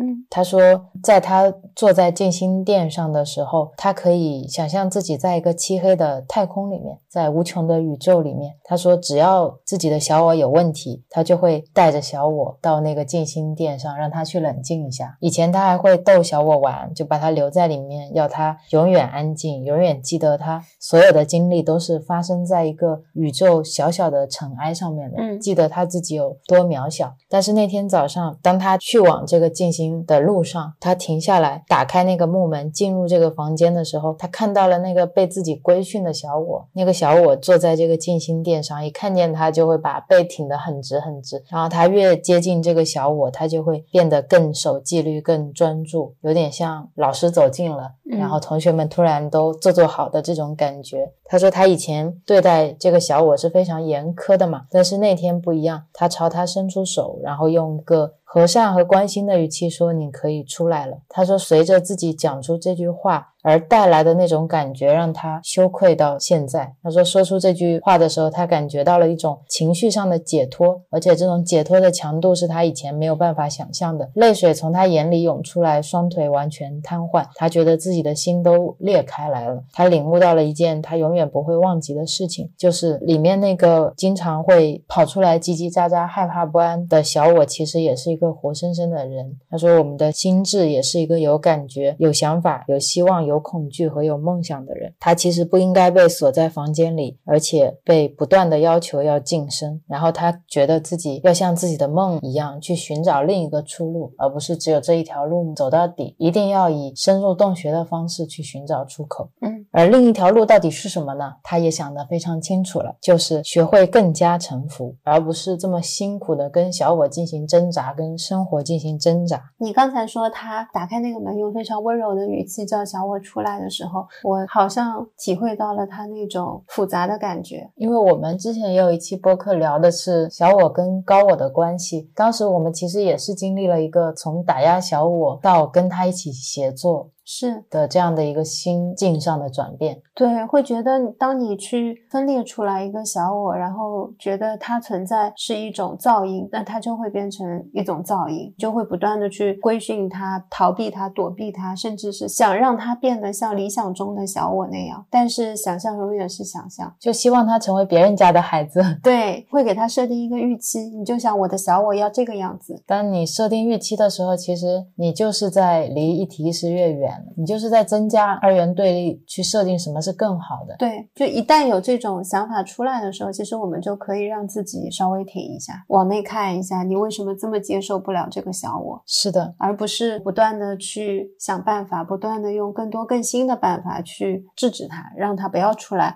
或者这些念头都是不好的，因为念头的出现，它不是单纯的一个念头出现，它是一个复杂的综合性的事情。你可能跟你的环境、跟你现在的处境、跟你目前的想法，所有的一切都会有关系。但你不能把它全部都归到了一个小我头上，就说是你，所以你现在就要闭嘴，你现在不要再出来，那对他来说也不公平。对啊，所以用杨定一博士的话说，其实样样都是很好的，小我也是很好的。一切都很好，是一切真的都很好。你遇到好事也很好，遇到不好的事也很好。所有的事情发生都可能有它自己的原因在那里。我又想用减肥去做比喻，就你一个真正能够伴随你一生的一个适合你的饮食方式，它是不需要你刻意去制约什么，刻意要去计算什么，啊，刻意去阻止什么。这种生活方式，这种修行的方式。它会跟你融为一体，是一种自然而然的，嗯嗯，而不是你设了很多闹钟，几点钟要起床，做些什么事情，对，要打坐几小时，要静心几小时。为什么我们现在早上跟晚上都会冥想？因为在那个时间段恰巧我们想做。然后像最近一段时间我感冒了，会鼻塞，我说可能早上的冥想不是特别方便，早上鼻涕会流下来，那我们就不冥想。但当我们不冥想的时候，我不会觉得我今天不冥想了，我会不会就没有办法静心了，或者是是是不是就缺失了一天当中非常重要的一步？就像你觉得你没写作业、没复习，有一种你某一些事情你应该做但是没有做的那种感觉。是是，但其实没有。是的，我今天早上起来，因为鼻子好一点了，我还想说要不要恢复冥想。正在想的时候，鼻涕出来了，我就说 好的，那可能今天还没有完全好，那没有问题啊。然后晚上如果很困了，我们就睡去了。睡去了，我也不会觉得我今天晚上没冥想，我好像自己今天就不努力了，我就不修行了。我在冥想的时候体验到过很平静的那种感觉，虽然我不知道到底是不是跟那些大师说的那种宁静感，但我体验到，我觉得很舒服，我觉得就很好，不需要留恋。如果哪一天我在冥想遇不到也没有关系，因为我冥想或者是我去静坐，我不是为了去获获得这种东西，嗯那是一种自然而然的行为，就很想让大家也能明白，有一些东西确实到后来不是你要去追求的。而且也不是说我一定要通过冥想这个形式，我才能够修行，对，或者通过静心这个形式，其实达到平静或者参究自我，真的是在时时刻刻，在你生活的大部分时间。因为很多人没有这个条件，像辛格这样，他说到森林里面一天静心好多小时就可以持续做这件事情。是很多时候我们在上班，我们在工作，我们在吃饭，我们在生活，要跟形形色色的人打交道。但是在这种动之中，你能不能还时时刻刻回转到自己去保持静心？我觉得这个反而是更难也更重要的。对，这个确实是会更难，因为你面对的环境会很复杂，周边的人可能都跟你的阶段不同，所以你怎么样在这个动态的过程当中去修行，是学习更多的。然后像辛格的话，其实他也是一直想要去固态修行，但是嗯生活总是把他推向了动态修行。是的，是的，嗯、所以辛格也是一样，等到这个转变的时候，他也开始回归到最基本的样子了。他说他接受脑子里面有声音在说话，但是不代表你就要去听，或者让这个声音来影响你人生的方向。嗯，你可以尽量的放松自己，回归到基本，就是你只是注意到了有一个声音在说话。他也没有改变自己的静心和瑜伽的功课，功课没有问题，他自己的想法才是问题。是他说他自己打造了一套绝对严守纪律的心理概念，却把自己拖住不前。嗯，他觉得自己需要重新学会把灵性带入生活。我觉得灵性跟能量是一样的，它是流动的。是的，它不是一个固态的东西，就在那里，好像我今天悟了，我就是悟了。但是我们每天会遇到很多不同的事情，你此刻体验到的，并不代表你下一刻也是这样子。是，所以他就开始经历他的第六个转变了，嗯，把灵性带入生活，然后他就马上成为一个木匠、教师和作家了。这么快有三个身份嗯，这就是当你把能量回归到生活的时候会带来的改变。哦，那我接下来就会成为画家，因为我双十一给自己买了很多油画工具。嗯，继续了。我讲完你怎么不说？嗯，就这样，嗯，好像显得我是个画家是一件非常平平无奇的事情。每个人都可以自学画家，对呀、大家就可以说我是画家，像 Real 就可以说自己是作家，因为写了几篇公众号文章嘛。就一篇就可以叫作家，你不写也可以是作家。我们只能叫自媒体不，作家，因为我坐在家里啊，现在作家。作家，那倒是的。好，接着啊，然后等到辛格从灵修的那个社区课回来的时候，他发现他面临了一个巨大的挑战。他本来是期待这种宁静拂面而来的，结果发现那边在装修，都是原剧的声音，然后就看见了山迪，就是我们之前讲的早上过来跟他一起冥想的那个很喜欢佛学的女孩子，她跟她的好朋友就是帮她一起建房子的那个鲍勃，一起在他家旁边再盖一个小屋子。吓一跳，吓一跳。然后山迪跟他说，他不会要求拥有这个房子的所有权，如果他走了，这个房子就会是辛格的。然后脑子里面那个小我就疯了。肯定觉得莫名其妙啊。对啊，他说他连问都没有问过我，怎么可以擅自做这种决定？我不要我的土地上还有另一间房子，我不要有任何人待在我旁边，我为什么需要有另一个房子？他说世界上怎么会有人问都不问就决定在别人的土地上盖房子？那个小我是没有办法接受的。嗯但是他刚刚答应过自己要臣服于生活，而且要接受这个小我的声音嘛。然后这时候他有一个想法，我觉得很有意思。他说，如果今天他在回家的路上，他是想要在旁边盖一个房子的。如果说我今天除了这个房子以外，我还想要个小房子，可以做其他的静心，比如说跟大家完全分开来，我自己在小屋子里面静心，然后我再看到这一幕，我就会觉得天哪，真是奇迹啊！神介入了，开始帮我建造一个房子，而我不用动手做任何事情。嗯，但如果今天我是不想要这个房子，我进来同样的事情，我就会觉得，哦，那你们怎么能这样？其实事实本身没有变，只是介于他自己喜欢或者不喜欢，他想要或者不想要，所以他觉得那我就应该要接受啊，所以他就过去帮他们一起盖房子。这个想法很好。对，就像以前我接到的骚扰电话也是这样，嗯，那些房产中介打过来，一开始觉得很烦嘛，后来就想，如果我现在真的是想要了解房产信息的，他打过来，我刚刚好可以了解，还可以问他一些问题。事情本身没有变，只是你自己的需求变了。是，但是你在用自己的需求衡量这些事情，然后给自己带来痛苦。是，然后你觉得这是骚扰，但这个电话是你接起来的。是的，所以我们现在接起骚扰电话，都会跟他们说谢谢，我还会跟机器人对话。对，有一天在苍南一大早，曾接了一个骚扰电话。好像是一个贷款咨询电话，那个人听到我问他：“你们这么早上班？”他本来有固定台词要读的，突然停了，就那个台词读了说：“我们现在。”他说：“哦，对我们是上班很早。”然后我说：“我还没有上班，谢谢你。”然后我就跟他说再见，对方都还没有反应过来，超搞笑。那我们回到书上了啊，很快那个山地的房子就有建好了，非常简朴，其实就是辛格一开始想要的那种小房子，嗯，没有电，没有水，没有。墙板外面的窗洞也只是用简单的纱窗和塑料胶覆盖了一下。这个房子只花了六个礼拜，但是山迪很爱这个房子。然后辛格去回想自己当初的抗拒，也觉得很好笑。而且他那个时候根本没有办法想象自己后面有多少重要的生命经历都跟这个小房子有关，所以一开始抗拒的事情很有可能在未来会给你带来非常多的收获，只是你自己太局限了，所以你自己没有这种预见性。嗯，但是生命有，所以你要臣服于它。然后他就去社区大学教课去了，这是宇宙给他排的行程。嗯，他这门课的前提就是宇宙存在着一个根本真相，而人类所有的知识不过是从不同的角度来看待这个真相而已。所以会涉及到物理学、生物学、心理学、宗教学都会有。他一开始又很不安嘛，不知道这堂课该怎么教，但是他也很有意思，他还是延续了之前的方式，以完全空白的心走进他的课，连大纲什么都不做，完全由灵感带动走进。进教室看看会发生什么。他说，在走进教室上课之前，我绝对不去想那些课。嗯，就是这么神奇。然后进去上，对，进去就开始问自己：你有任何值得教给这些学生的东西吗？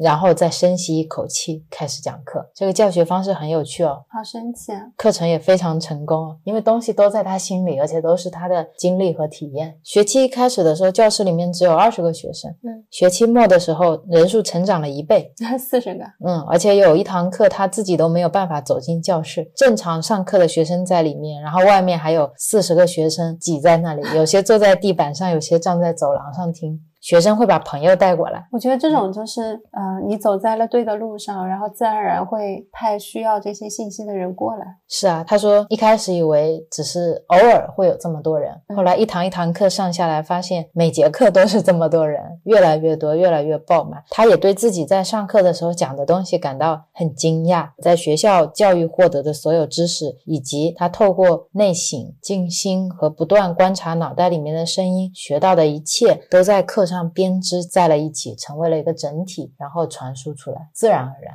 嗯，也就是我们现在有时候讲博客的状态。对，你会把平常思考到的、经历到的事情全部都揉杂起来，然后用一个即兴聊天的方式，突然就都说出来。是的，所以我很喜欢去听我们播客，是因为我不知道我当时讲了什么，就那些东西是未经准备的，说完了就过去了。像今天这种读书的笔记，瑞欧会理大纲，但只要是中间我们对于某一段作者的话或者某一个故事中间分享的内容是没有排练过的。是的，像有一些听众如果在某一个时间戳上留言说这段话说的挺好的，我们就会跟着他一起去听一遍，因为我们都不知道那段话说了啥。是的，很有意思，就特别有惊喜感。对于我这样录播客的人来说，就觉得复听自己的播客是一件很幸福的事情。嗯，因为不记得当时这些话出自于我。对，然后你没有什么其他播客更新的时候，觉得听自己的播客很。幸福，对。这就是他成为了木匠又成为教师的经历。接下来还有一个是他要成为作家了。之前呢，他是因为不想学经济学了嘛，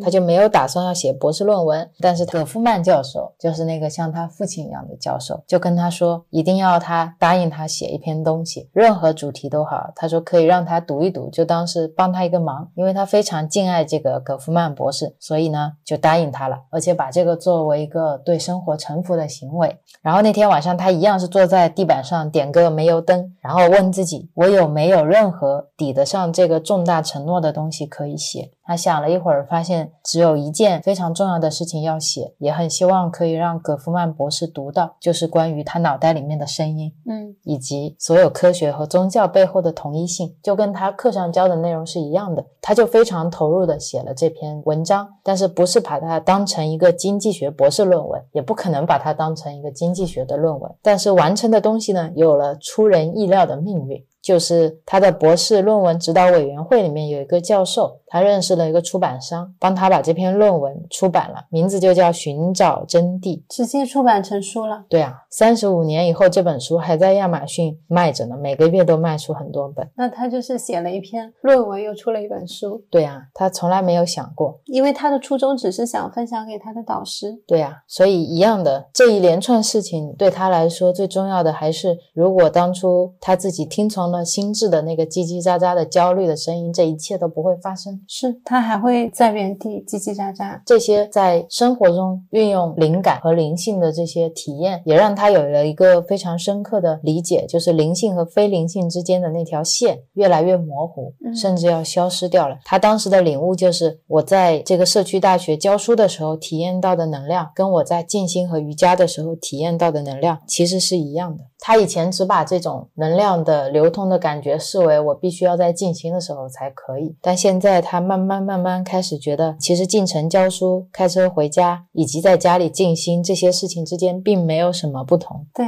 他已经进入了动态修行。对他臣服的结果构成了他的人生。他说他置身其中的生活是为他而建造，不是由他建造的。这就是他的第六个转变，然后是他的第七个转变。第七个转变又回到了服务他人这个主题。嗯，一九七三年的夏天，尽管他没有到处宣传，但是还是会有很多很多人开始在他附近买地，有很多都是跟他一样有修行习惯的人，或者很希望安静的人。那边人就越来越多，经常会有小屋子从土地上冒起来，就是这样的一个状态。当时有一个叫做鲍勃·提尔金的人买下了他房子正后方的土地，他不认识他，但是那个人的性格也很好。然后有一天，他就跑过来找他帮忙，说他和一个重度戒备监狱里面的一个犯人，收容所里面的犯人是笔友，他每隔一阵子就会去探望这位收容人。但是这一次因为他要出城，所以他没有办法去，问辛格愿不愿意替他去。辛格当时呢就去了，去了以后呢就发现是一个非常年轻的黑人叫 Jerry 杰瑞，然后他跟 Jerry 在指定的区域见面了嘛，他们花了几个小时讨论的主题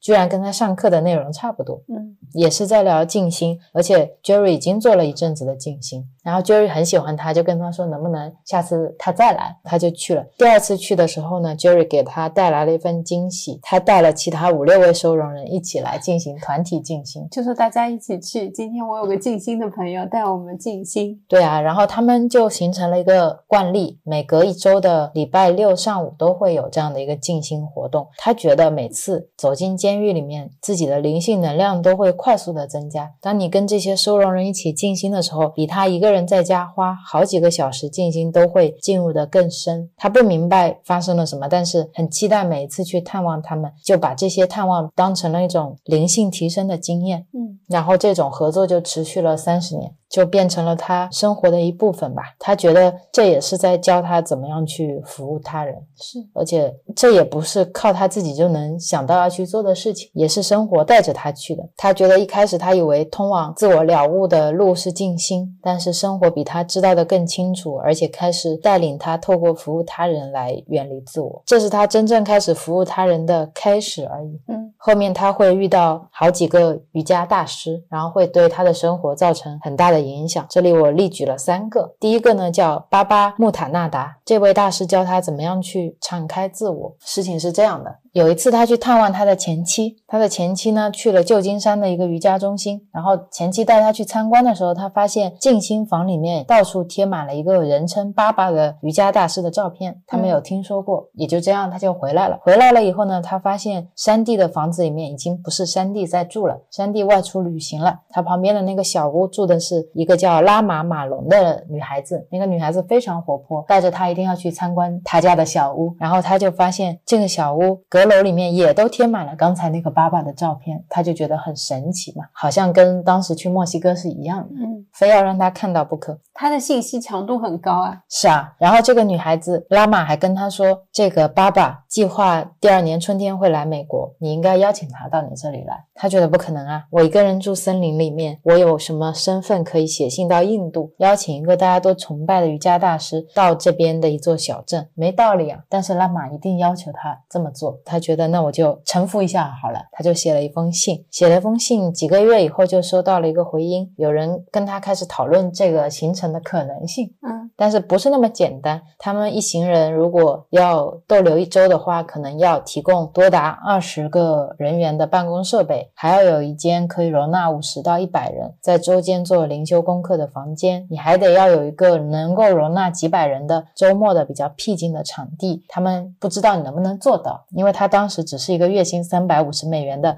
社区大学兼职教授嘛嗯，所以这个资格还是有待商榷的。但是说明他们是有意向的。然后他们也很神奇，首先呢是在这个当时他们有露营去过的森林保护区找到了一个夏季露营地，而且刚好那里淡季是可以举行周末进行活动的。更巧的是，他们放出消息说要一间大房子来提供办公的时候呢，本来那个大学城是没有什么豪宅的，但是就是有人跟他联系，提供了一间完美的房子，而且让他们一整个月都可以用。然后爸爸也同意过来了，事情就是这样一步一步完成了。全部都送到他面前，是啊，但是是他接住了，他去留心那个信息了。对啊，感觉生命开始不断的给他送礼物了。嗯当拉玛也搬走了之后，山地的小屋又来了一个叫做朵娜·华格纳的年轻女子，开始帮忙打点这一切，帮他一起去做跟爸爸宣传相关的事情。他当时其实也不知道，这个女生后来就会成为他的妻子，还会跟他有一个女儿。嗯他说，如果他那时候知道他们注定会爱上对方，会结婚，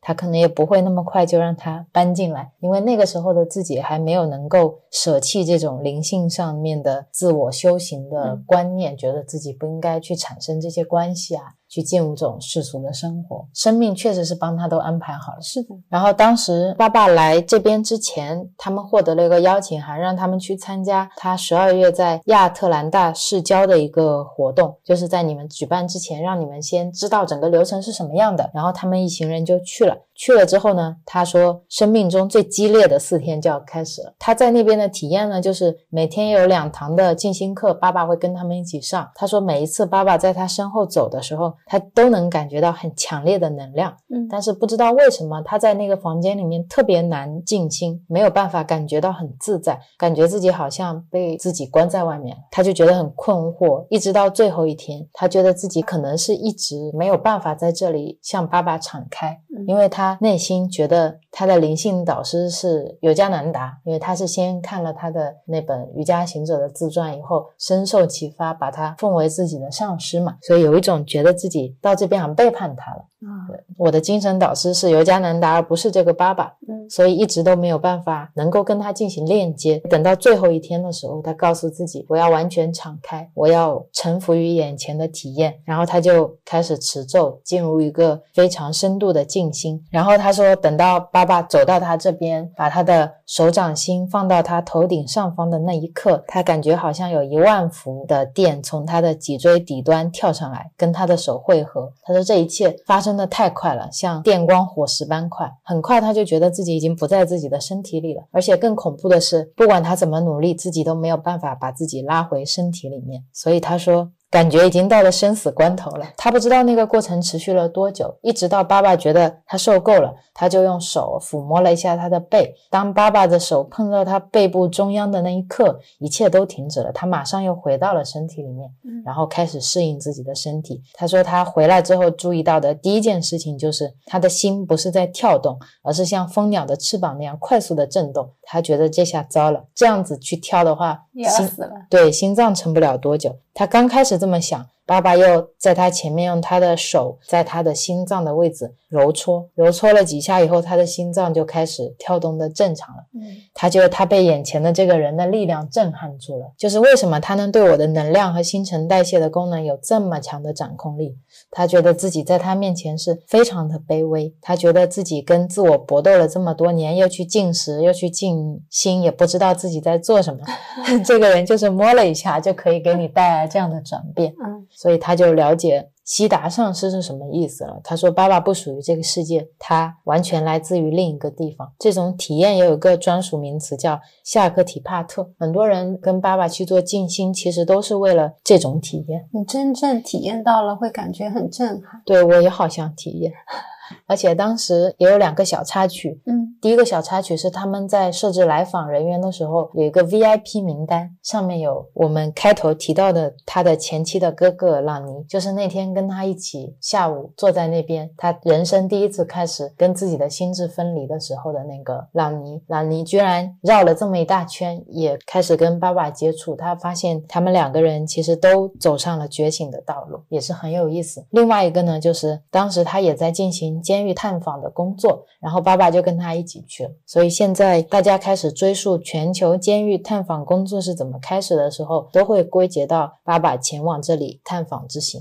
嗯这是两个小插曲，也是他生命中给他带来一个非常重要体验的人，就是这个爸爸。然后第二个人呢，叫马塔吉。马塔吉的重要呢，是他直接催生了宇宙殿堂的这个共修中心。爸爸来访之后呢，有一个大学教授问他能不能帮他的导师叫马尤加夏科提主办一场僻静活动，然后这也是一个印度的女圣人。人称马塔吉，然后也是各种各样的事情都被他推向了要帮他举办一个活动这样的方向，那就肯定要办了。对，他就臣服了。然后生命果然为他准备了一些出乎意料的事情。活动开始的几天前，他就跟这个马塔吉一起散步，走着走着呢，马塔吉突然就停下来，跟他说：“辛格，这是一块很神圣的土地，将来有一天这里会有一座了不起的圣堂。”会吸引很多人前来。当时他的小我说：“不可能，就等我死了可能才能见吧。”嗯但是后面不到六个月，真的会建起来。当时他自己不知道而已。他觉得马塔吉来，仿佛就是为了把他的隐居地变成一个灵修中心而来的。因为当他在这里的时候，他经常会提到这个事。然后呢，有一天静心仪式结束的时候，就有人提议说，如果我们真的要盖一个圣堂，就要筹集一些资金。然后就有人开始筹钱，有人说我可以提供劳动力，有一些人说我可以提供材料。那个星期天，他自己就开始出设计图，然后就开始建。而且每一次当他们有需要的时候，钱就会进来。有时候他都不知道钱是哪来的。嗯比如说有一次工程马上接近停摆了，就是他们基本上只剩一两块木材了，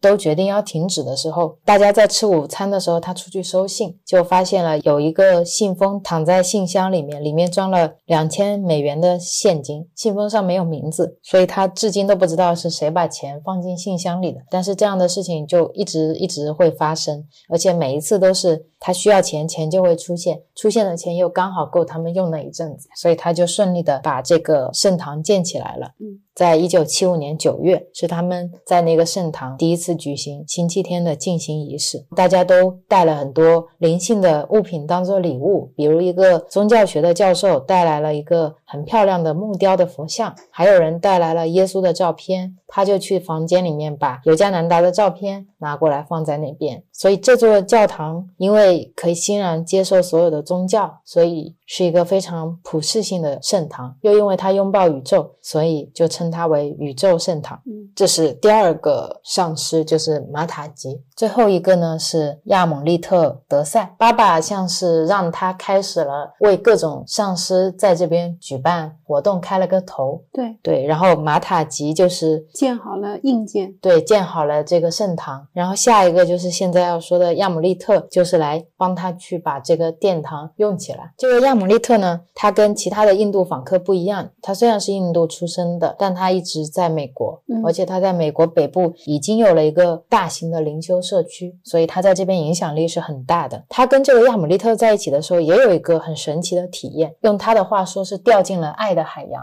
嗯，我给你详细讲一下，这个也很有意思。好的，他说有一次他看到亚姆利特在那边静心嘛，嗯他就过去坐在他旁边一起静心，他们俩就安静的坐了一会儿。亚姆利特突然转过来对他说：“说我本来已经不这么做了。”然后他就把自己的右手放在了辛格的额头上。他说他马上感觉到了一股温暖的能量，非常缓和的流进他的身体。那个能量强大到他不知所措，他觉得自己的心被填得越来越满。他这辈子从来没有感受到过这么多的爱，他都被这种心里涌出来的能量吓坏了。他说，当亚姆利特把手从他的额头移开的时候，他都因为充满能量无法动弹。巨大的能量，但这种能量的感觉跟他遇到的第一个上司芭芭拉又不一样。对，不一样，这是一种充满爱的能量。对，然后他说，他感觉自己的身体好像附着了一个强大的磁力场，他没有办法开口说话，嗯因此只能默默离开房间。接下来的几个小时，他说这种能量场慢慢被他拉到心里，他都开始避免接触任何人，因为他觉得接触好像会让这个能量停止。嗯他说，很快外面的能量慢慢停止了，但是他内心的能量一直都没有停止，一直在持续的流过自己的心，就很像他最开始在森林露营的那种静心留下来的能量。嗯他说这件事情发生到现在已经超过三十五年了，这些能量还在流。像是一个有序的河。你在说的时候就是这种感觉。是的，他说亚姆利特之手简单的一个触碰，永远开启了我的心轮。开心轮多简单啊，人家碰你一下就可以了。你不是常说你觉得心轮开的，它就是开的吗？我觉得心轮没有关过，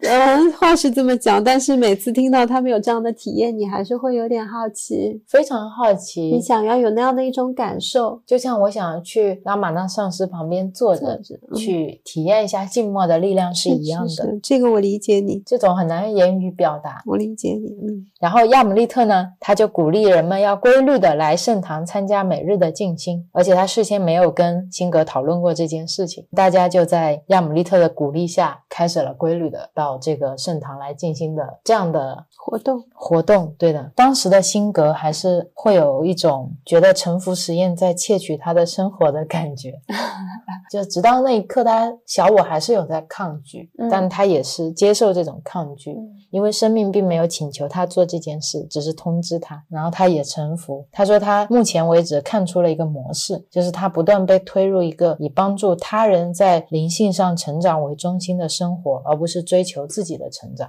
是，而且他从来没有有意识的决定要这样做，自己也不够有智慧或者无私到可以做出这样的决定，就只是他决心臣服于生命，然后生命引领他这么做。嗯，他只是顺应了生命的安排。是啊，很有意思。他说他一开始想建宇宙殿堂的时候，小我告诉他很蠢，然后觉得星期天让大家来到这里静心，其实只是一个一时的风潮，很快就会过去，嗯慢慢就又只剩他一个人待在这里。但是后面不是这样的，超过三十五年来，每个星期天都有七八十个人到这个森林里面的圣堂。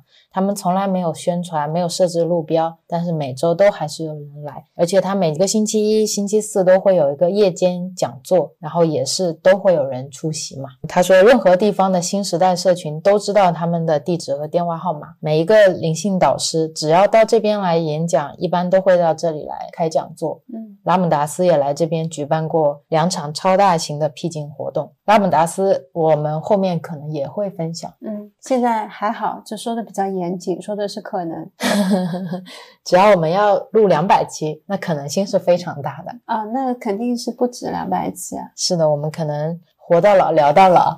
会啊，就是这个播客，就是从我们创业那一年开始，然后一直会伴随我们到人生最后。好感人啊！是的，嗯，然后辛格说了一句话，他说：“生命似乎清楚的知道他在做什么，而我的心智则如同以往一无所知。”嗯我觉得我们如果真的能够把自己臣服于生活本身，生活真的会带你走向非常美好的状态吧，会带给你很多你的心智没有办法预见到和想象到的东西。嗯然后等到一九七六年的三月份的时候，宇宙圣堂就正式成为了美国联邦认可的一个非营利组织。他把他的十英亩的地，以及圣堂建筑，以及朵纳建的小屋。和他房子的所有权全部都签字转让给了这个组织。他当时又回到了除了露营车以外一无所有的状态。那个时候他快三十岁了，每一年的收入少于五千美元，没有任何的资产和负债。然后他同年夏天结婚了。同年夏就捐出去的那一年的夏天。是的，他说他渴望拥有的事物都不是金钱可以买到的。嗯，所以这就是他想要的生活。是的，是的。住在他附近的人其实都是在走着灵性觉醒这条。路上的人，嗯，包括他的妻子也是一样嘛，而且还能帮助他。是的，前面呢是我们讲了他的七个转变，接下来呢书的后面的部分都是在聊他的事业。我这里呢事业也会简单的跟大家说一下，等这些事业聊完就结束了，结束的也蛮突然。嗯，因为跟大家讲到现在，他都还是一个灵修者，一个隐士。这本书讲着他要成为上市公司的老总的，还没有讲到他飞黄腾达，所以后面就要开始飞黄腾达了。来吧，事业上的转变开始了啊！第一部分，以爱建造建筑公司要开始了。一九七六年十二月发生了一件事情，体现了沉浮实验的精髓。有一天，一辆警车停在了圣堂建筑的正前方，这个场景很吓人。旁边还有个穿制服的副警长，他的心智就不淡定了。这么多年来，从来没在这边见到过任何执法人员。然后那个副警长就喊：“你是这里的负责人吗？”他内心就慌了，他就说：“副警长为什么要来？出了什么事？难道他往圣堂？”里面看看见奇怪的宗教圣像了吗？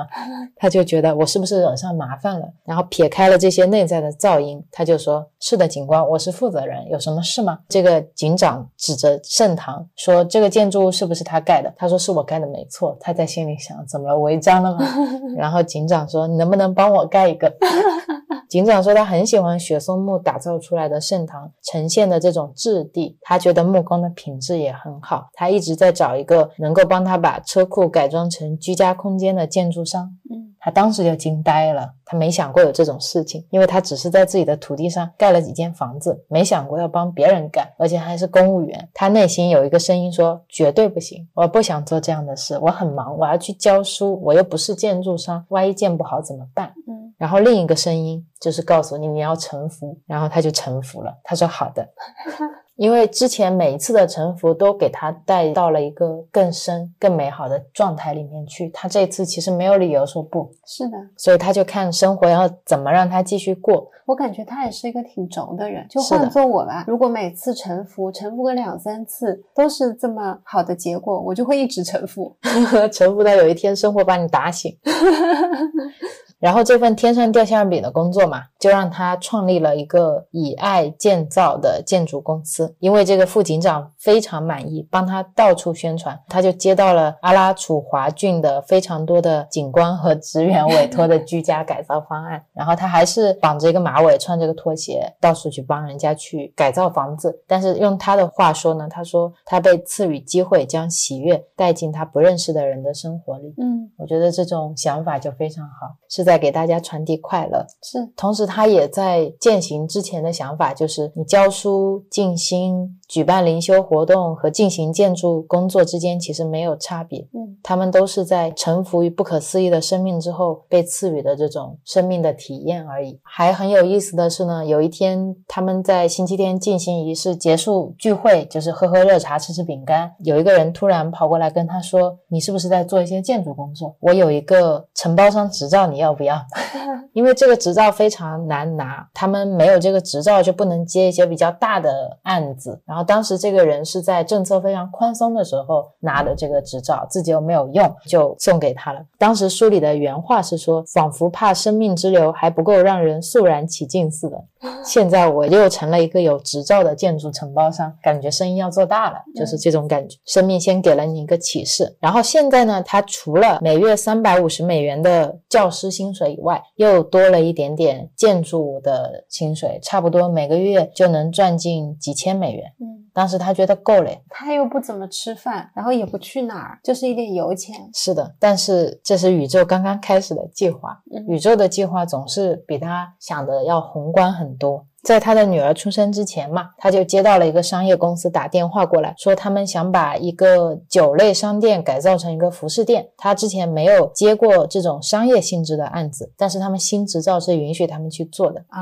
嗯，然后他就去了。去的时候呢，又有意思，负责掌控这个服饰店开张进度的那个负责人给他打电话说，马上给我过来开会。过去以后，他说我要改变计划，我们要额外再做一些工作。然后他说，那价钱也要跟着调整嘛。这个负责人听了很生气，他说我不在乎花多少钱，我要你立刻把事情做好。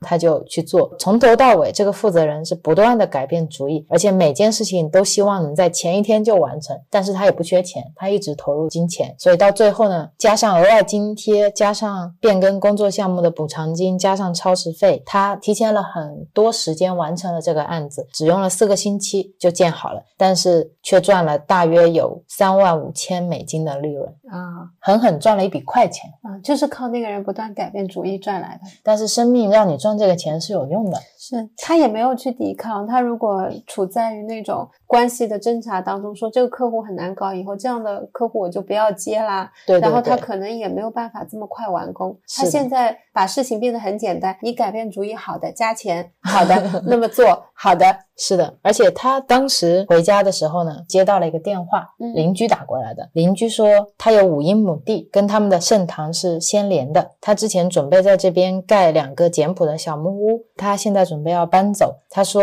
如果你能准备他要的现金，他就可以把土地卖给你。三万五赚了，还是告诉他要买地的。那个人说要三万七，那他还倒贴两千块。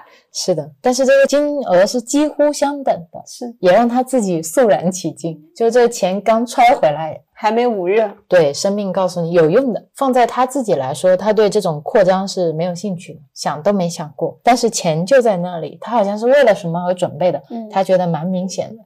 他说：“这一切跟我没有关系，我只是中间人，他只是一个看管者而已。所以他们就把这个土地买回来了。我知道为什么要提前很多时间完成了，因为这个邻居要走啊。对啊，他如果按照原来的工期，就算赚到了三万五，他也买不来这块地。是的，所以生命都给你算的将将好。嗯，后面更有意思的是，你就能看到他。”就这样把相邻的土地一块一块的买回来，就像你玩大富翁一样的，附近的土地都会收回来的，很有意思的。但是在这里我还要再讲一个很有意思的小插曲。这个小插曲呢，就是有一次他帮一对年轻夫妻盖一栋房子，嗯，之前的以爱建造做的都是整修和改建的工作，融资呢是由这个屋主自己去处理的。但这一次呢，你要盖一个房子，就要由公司出面向银行去申请一个建筑贷款，但是因为他们。们没有什么钱，然后他准备的档案呢，以及过去只有九个月的财务状况，没什么银行接受，一家一家银行都拒绝了，说你不符合初次建筑贷款所需要的资格。嗯，他就不停的试，等到他快放弃的那一天。去到了一家银行，等了很久，然后被一个人带到了一个经理的办公室。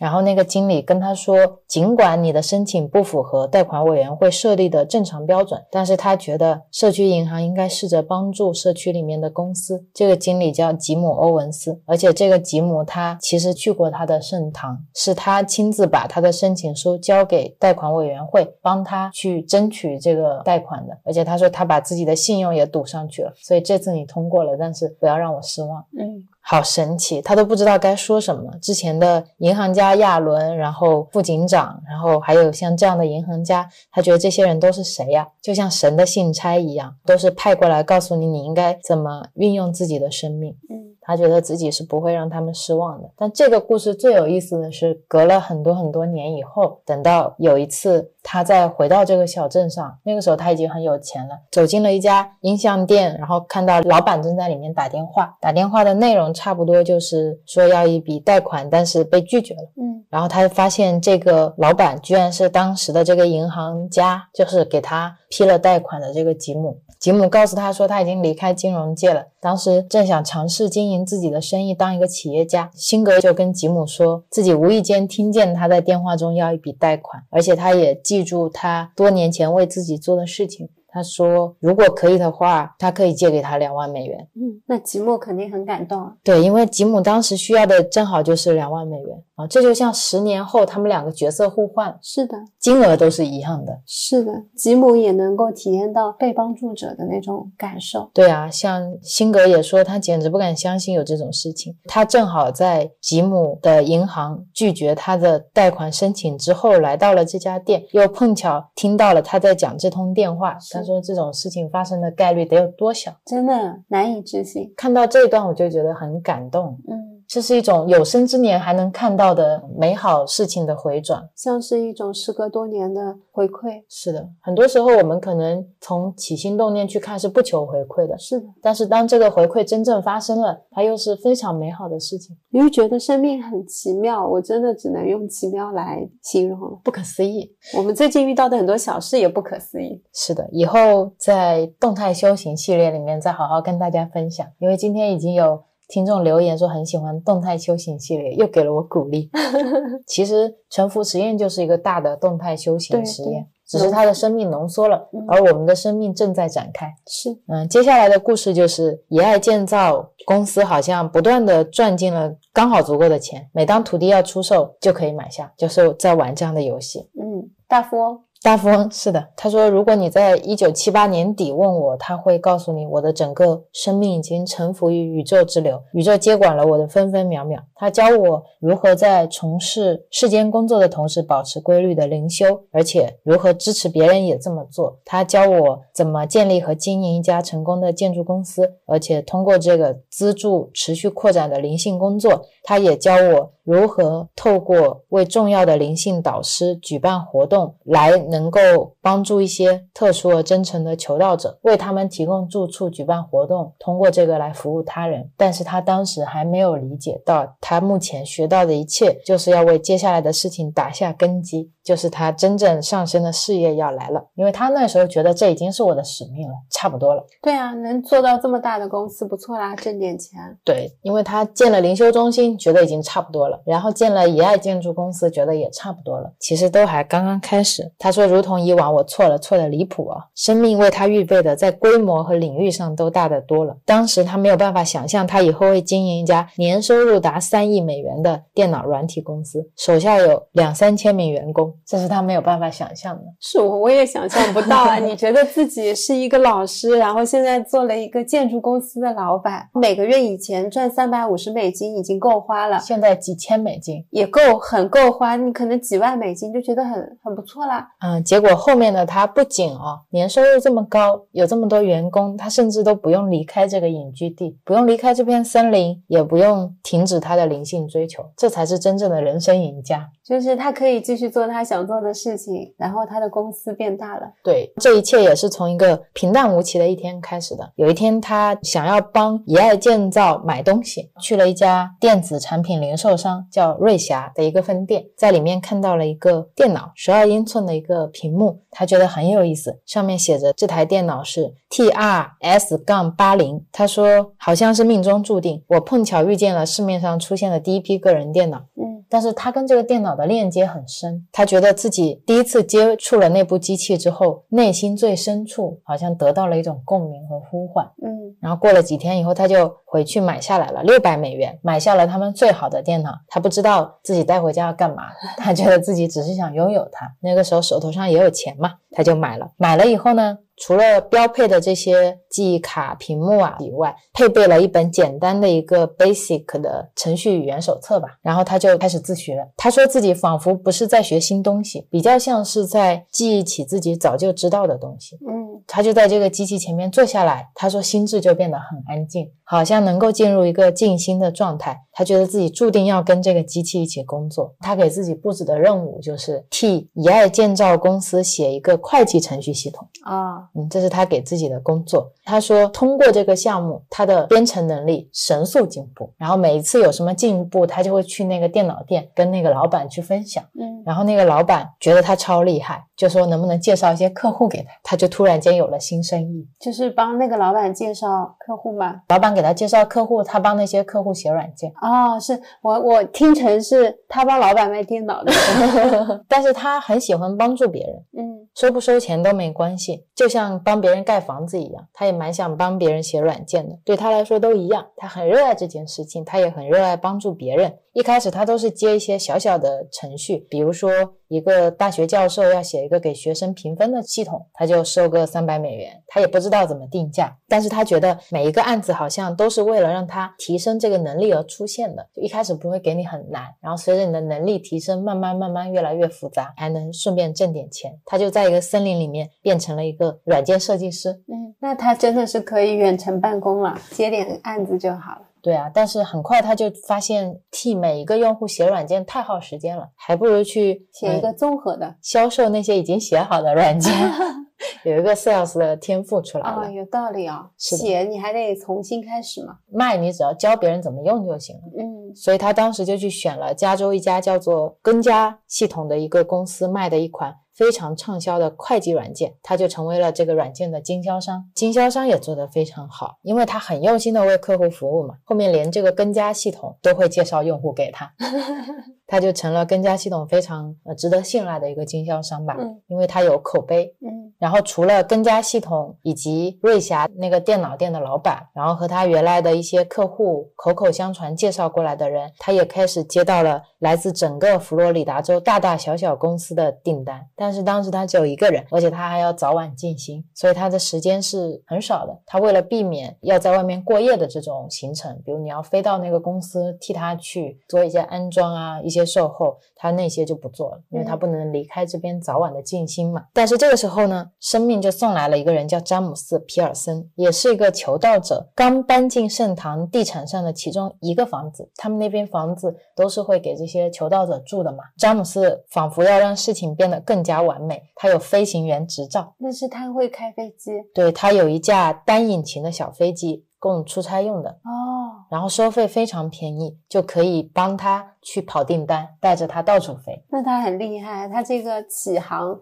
跟落地都由他决定，对啊，然后他就打开了面向高端消费者的市场，因为他还人家觉得他很有钱。而且他效率很快啊，坐了个飞机过来找你。是是是，他有时候坐在飞机上，然后飞过这片森林，他就会看着天空说：“我到底是怎么走到这里的？我何德何能？对我搬到森林里面是为了脱离主流社会，嗯是为了把整个生活奉献给灵修，但是现在他就坐着一个飞机要去西棕榈滩市的这种很高级的一些公司，很 fancy 的一些公司去帮他们去承担一些业务，他觉得好神奇，一切都超过了他的理解，而且他根本没有受到过任何的正规的软件训练，不像我们现在读大学啊，然后你要考这些资格证啊，他觉得自己的整个过程都像是一种童话。而且他归结出来自己成功的方式很简单，就是大家听好了，无论摆在你眼前的是什么事情，你都要以全部的心力去做，不去计较个人结果，嗯，把这项工作当成是宇宙交给你的，因为它的确是。是这就是他的一个成功公式。然后，一九八零年的时候，他的妹夫就建议他把这个软体公司注册掉，他就注册了一个公司叫个性化程序设计。嗯他就有了这个公司了。然后他有一段话，我觉得也很感人。他说，很多人可能觉得这是一家艺人公司，但其实不是的。他安装的每一部电脑都像他的好朋友，他只是把这些好朋友留在了客户那里，为客户提供服务。他们日夜不停的工作，而且从不抱怨。是的，他看待这些建筑也好，电脑也好，其实都是非常一体的、有生命的，平等的。是的，他也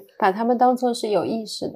是的，然后当他开始销售完整的系统解决方案，提供客户技术支持的时候，这个个性化程序设计公司年收入已经超过十万美元了，跟他当初教书的五千美元啊已经天差万别了。然后以爱建造建筑公司的收入也很不错，但是尽管收入增加了这么多，他的生活方式都没有什么改变。以爱建造和个性化程序设计这两家公司赚到的钱都会捐给盛唐去买土地，支付一些社区的开销。嗯，所以对他自己来说没有变，他确实像一个中间商，所有的东西都是流过他，是也就是这种状态，所以能够让他去。有更大的能力做更多的事情。是的，我就是这么感觉的。对，这个时候是十万美元嘛，然后等到一九八零年初，又是平平无奇的一天，他接到了两个电话，开始了他人生的下一段旅程。这两个电话没有什么特别的地方，但是有个共同点，就是他们都在找一个医疗服务系统。当时市面上也没有这种能够处理一些比较复杂杂的病患的和保险的账务的这样的系统。然后辛格呢也没有想卸，因为太复杂了。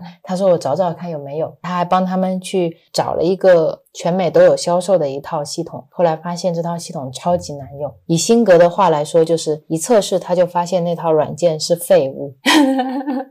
然后他说我不可能把它卖给客户的，他就跟客户这么说。然后两个客户的回应都是，我觉得你是个很可靠的工程师，要不这样你来写吧。嗯，他觉得如果要写一套这样的系统，工程太复杂了，比他之前写的任何系统体量都要大得多。他跟客户说，这样的系统我可能要花两年。才能写完，然后两个客户都回复说没关系，可以等。嗯，然后他又内心挣扎了很久，开始臣服。他说好的，我写。嗯，然后他就写了一个软件叫医疗医生。嗯，当时他不知道这款软件最终会让美国的医疗业务管理产业都发生变革。当时没人写，他一写出来就让人家产业都发生变化，因为他写的超认真啊。嗯，他跟自己说，他不只是为那两家客户写，他是要尽自己的能力写出最好的程序。作为献给宇宙的礼物啊，因为他是用宇宙的灵感来写的，所以他不允许自己走捷径。会对所有的细节都非常精雕细琢的那种，那肯定会很好用。对啊，所以医疗医生就跟市面上几乎所有竞争性的医疗账务系统都不一样。他说他会让这个产品尽可能完美，不去计较要花多久的时间，嗯，或者是从生意角度来看这个事情有多不合理、多不挣钱，他都不去计较，所以肯定出来的东西是非常好的。那我又学到了，嗯，从明天开始我要做造了，是做给宇宙的礼物。是的，嗯，不是为自己做，嗯。是为宇宙做，对对。其实也是为自己做，然后很有意思的是，嗯，等程序写到一半哦，他觉得还蛮辛苦，想要人来帮忙的时候，宇宙就送来了一个人，也是参加静心仪式的时候，所以静心仪式像是一个给他送人的窗口，你知道一个？渠道，就是好像有个指定地点，你在这儿，如果你没有开一个静心俱乐部的话，人家好像没有那么多资源可以推向你，是的，接触不到你，对，没有办法直接打电话给你，无缘无故的，是的，是的，但是有了静心仪式，就可以把这些能人异士哦。集聚到这里，然后有一个女孩在参加完静心，就跑过来跟他说：“听说他在做一个程序设计，就说我很想要帮忙。”这个女生叫芭芭拉·邓肯，她当然需要别人帮忙了。可是辛格觉得别人是不懂她的，因为她是灵感式的编程的人，很多编程的内容结构又很复杂，他没办法从头告诉你，自己也没有写那么详细的一个守则。但发现这个女生其实是非常能够 get 到他的点的，然后他所有想。象的东西，他好像能完全接收，而且完美的执行。嗯，所以他就有了一个得力助手。他说，接下来的二十年里面，他都会不断的自告奋勇，接受所有交派给他的任务。嗯。而且完成的非常出色。他说他是个性化程序设计的第一个全职员工，然后也是这家公司和这个盛唐社区的一个基石。在工作上，他终于不是一个人了。对他，他说他那天在盛唐前遇到的这个女孩，有着聪颖的头脑和战士的心，他们合作无间。芭芭拉是神送给他的礼物。在他刚刚好需要他的时候就出现了，甚至当下他都不能够明知道自己需要他，而且他从来不曾寻找，他们就出现了。很多人都是这样的，当他要的时候就出现了。还有一个叫瑞坦的也是这样的，过来接下了公司和盛唐的会计和办公室管理的责任，三十年后还是在盛唐管理一切的事务。他说这些人好像是被挑选出来的，就他们又能接受这种灵修生活，又能完美的适应这些创造出来的高技能的。工作，那他的那个公司就是一个灵修者的完美天堂。那你身边的人都是修行的人，就是你可能午休去打个坐，别人也不会用异样的眼光来看你。对。公司可以不用安排吃饭，反正大家都在断食。你都是跟你的同事一起早晚静心，静心的时候又可以为你的工作注入新的能量。是你跟大家讲这种灵感的来源，大家都能听得懂。对对对，然后你突然可能工作烦了，你说我想去静心，也不会有老板说你为什么要去静心？你先上班再打卡，他会说你去吧。对啊，大家都懂。对，修行者的天堂。嗯，修行者的 Netflix 有没有这种感觉？有啊，他那个公司应该叫修行者天堂公司。对，人才密度也很高。是的，然后等到他完成这个系统的时候，他们其实是有四个人。第一版完成的时候，他说这套系统就像抛光过的钻石。那这系统仿佛有自己的生命，我们只不过是在帮他服务而已。我觉得他非常谦逊，很多时候表达出来这些话语。他说，两年以后呢，他就开始帮最初打电话给他的那两家客户安装这个程序了，非常之顺利。当时他也不知道啊，安装过后会发生什么样的事情。但是安装没多久，又发生了一个很有意思的事，就是当时他们的代理商有一个叫康佳系统，你记得吗？他帮他们卖那个会计销售软件。当时系统有个 bug，他有提过，他们就给他打电话。嗯，要不然这样的大公司一般是不会给这种小型经销商特地打电话的。很有意思的是，打电话的那个业务员跟他说什么，你知道吗？不知道。说他们即将要扩展业务，除了会计软件以外，他们还想找一些比较好的房地产套装软件、法务套装软件和医疗账务系统套装软件。他当时又觉得很奇怪，就是为什么我要听到这个？嗯，为什么偏偏在这个时候让他打电话给我？所以他就跟他说：“我有这样的一个软件，就是你有没有兴趣？”这个业务员说：“哎，你等一下。”他说：“我老板刚走过去，我问一下他有没有兴趣。”他没有想到的是，那个老板就是刚好走过去的老板，就是他们的公司总裁，叫瑞克梅利奇，就很奇怪，一个小小业务员打电话，总裁会刚好在旁边走过去，然后说有兴趣。你说一切好像就给你凑好的，凑好的。都不舍得让他打两个电话吗？是的，很神奇。再过几个星期以后，他就接到康佳的电话，告诉他们他们的总裁要飞到这边跟他见面。嗯，然后没多久，瑞克梅利奇就坐在了他的办公室的沙发上，跟他说他想要经销我的软件，而且他还说这款软件是他见过最棒的软件。嗯，说他有信心能够在市场上获得一个很好的成绩，他也就没有考虑别的代理商或者其他的选项。他觉得这就是宇宙送过来，他们接下来的几十年都会一起合作，康佳系统就会变成医疗医生这款软件最完美的代理商。他们本来就有软件销售渠道。是啊，因为他们可以帮他推广这款软件嘛。是啊，而且他的员工也不用再多了，因为他的员工如果再去做销售的话，他压力会很大。是的，都是要做尽心的员工啊。对啊，他说他当时有飞到根家那边去看他们的工作状况嘛，说当时在根家系统的他们的大型展览，他说他这辈子没参加过这种大型展览，摊位上医疗医生的旗帜随处可见。然后辛格说，你看着你的孩子长到十八岁，然后在高中毕业典礼上接受表扬，这是一回事，但是现在的感觉是你的孩子才几个月大。就送出去了。对，已经是电脑经销商博览会这样规模的展览中备受瞩目的专业产品，他觉得非常的骄傲，就是这种感觉，就在聚光灯下一步到位，直接推出。然后那个时候他们火爆到什么程度啊？举例来说，一九八三年的春天的时候，他们是在一个希尔顿饭店的很小的小客房来举办医疗医生的第一次经销商年度研讨会，差不多房间可以容纳十五到二十个人。几年以后。他们就把整家希尔顿饭店租下来了，包括里面的两百间客房、会议厅和餐厅。等到一九九零年初的时候，参加研讨会的人已经超过了除了希尔顿饭店以外附近所有的旅馆客房所可以容纳的量。甚至他们为了找到一间足以容纳所有人的饭店，要把经销商研讨会移到奥兰多去举行，就因为那边酒店人数更多一些。是的，所以很神奇，他一直都不是一个传统的生意人。嗯，他一个星期要举办三次灵性讲座，他要经营他的圣堂，要举办静心，他还要在数百名经销商前面演讲。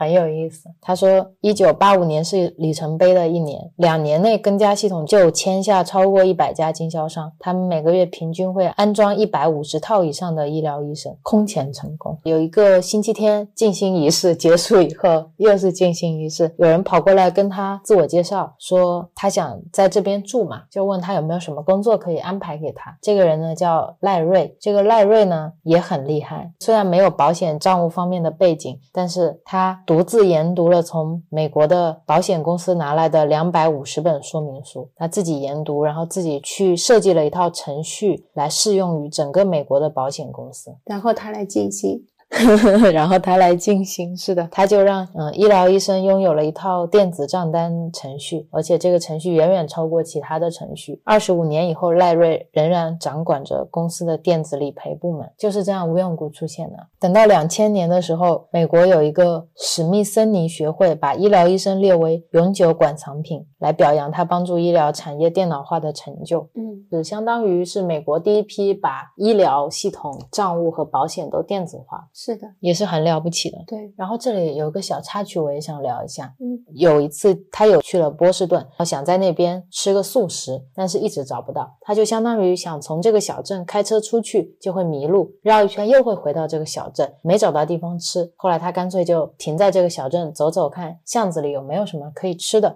绕了很久，直到他走到一个小巷子里面，看到那边有个小黑板写着“今日特餐：糙米和新鲜蔬菜”，他就觉得很好，宇宙终于给我送东西吃来了。吃完饭的时候，结账的不是服务生，是老板。老板问他是不是米奇辛格。他说是的，然后老板跟他说：“你可能不记得我。”他说：“有十六年前有一次，那个老板在搭便车旅行，刚好有经过辛格在的那个地方，然后辛格曾经有让他坐过自己的那个露营车，载过他一程。嗯，当时是在老板人生非常低潮的时候，他看到了辛格的仪表盘上有一张尤加南达的照片，问他那是谁。辛格跟他说了关于瑜伽的事情，说了自己学习的这些瑜伽大师的教导。当这个老板抵达。亚特兰大的时候，经过一家书店，他看到橱窗里面也摆了尤加南大的照片，他就去了那个书店，买下了之前辛格推荐的一个瑜伽行者的自传，然后他的人生就改变了。他后来还在爸爸的世界巡回之旅中认识了爸爸，他觉得非常的喜悦，并且祈祷有一天能够有机会亲自跟辛格进行一个感谢。嗯，然后宇宙就指引他们见面了。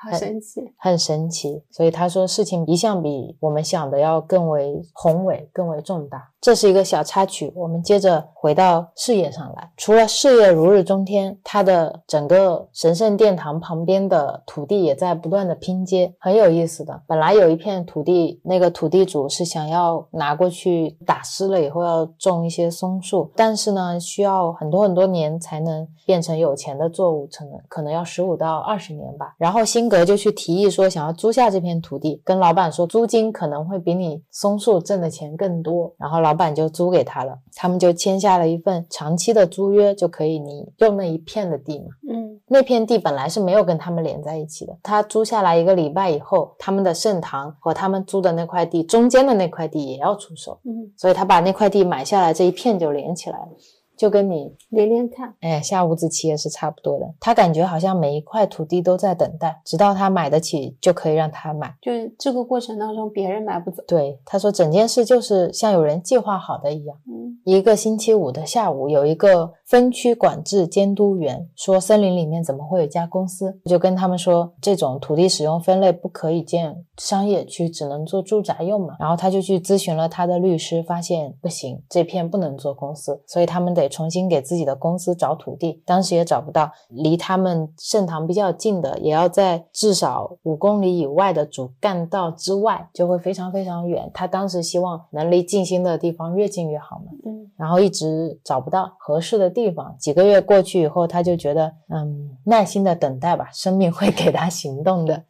他就一直按兵不动，没有去买什么其他的土地。再过了几个月之后，他们又去处理了另一件事情。本来在找办公室的地嘛，一直没找到。后来听说有人计划建造一个一百八十五英亩的建筑废物堆置场，而且就在盛唐刚刚买下来的五十亩地隔着马路的正对面。他们就四处去打听，发现此事不假。嗯，是真的。这意味着什么呢？意味着接下来的二十年，每天都会有上百辆的大型倾卸车在他们的公路上来来去去，然后把一些废弃物会倒在这个跟他们紧紧相连的土地上。嗯然后他当时去研究了这个事情，经过了一番调查，他发现市政府其实是应该有一个全面的废弃物管理办法，而不是说我颁发一个特别的使用许可，然后开辟一块地，把所有的垃圾都扔到这块地上，而是应该在全市设置管理办法。嗯，对啊，所以当时他们就去跟市民说这个事情，说是因为没有全面的废弃物管理办法，以至于垃圾场可以设置在任何地方。比如说明天你家旁边的空地也可以搬一个特殊许可证就可以放垃圾了。嗯，这蛮可怕，因为你垃圾产生的毕竟很多，到时候如果这样下去的话，就是每个人可能今天推门隔壁都有可能是垃圾站。对啊，所以当时所有的市民都开始推进这个法案嘛。当时市长也迫于压力，告诉大家他们在没有通过全面性的废弃物管理办法之前是不会颁发特别的许可的。嗯所以这件事情就被搁置了。但是当时他也不知道自己在垃圾场议题上的胜利，也是生命布下的一枚棋子。因为很快他们就接到一通电话说，因为这个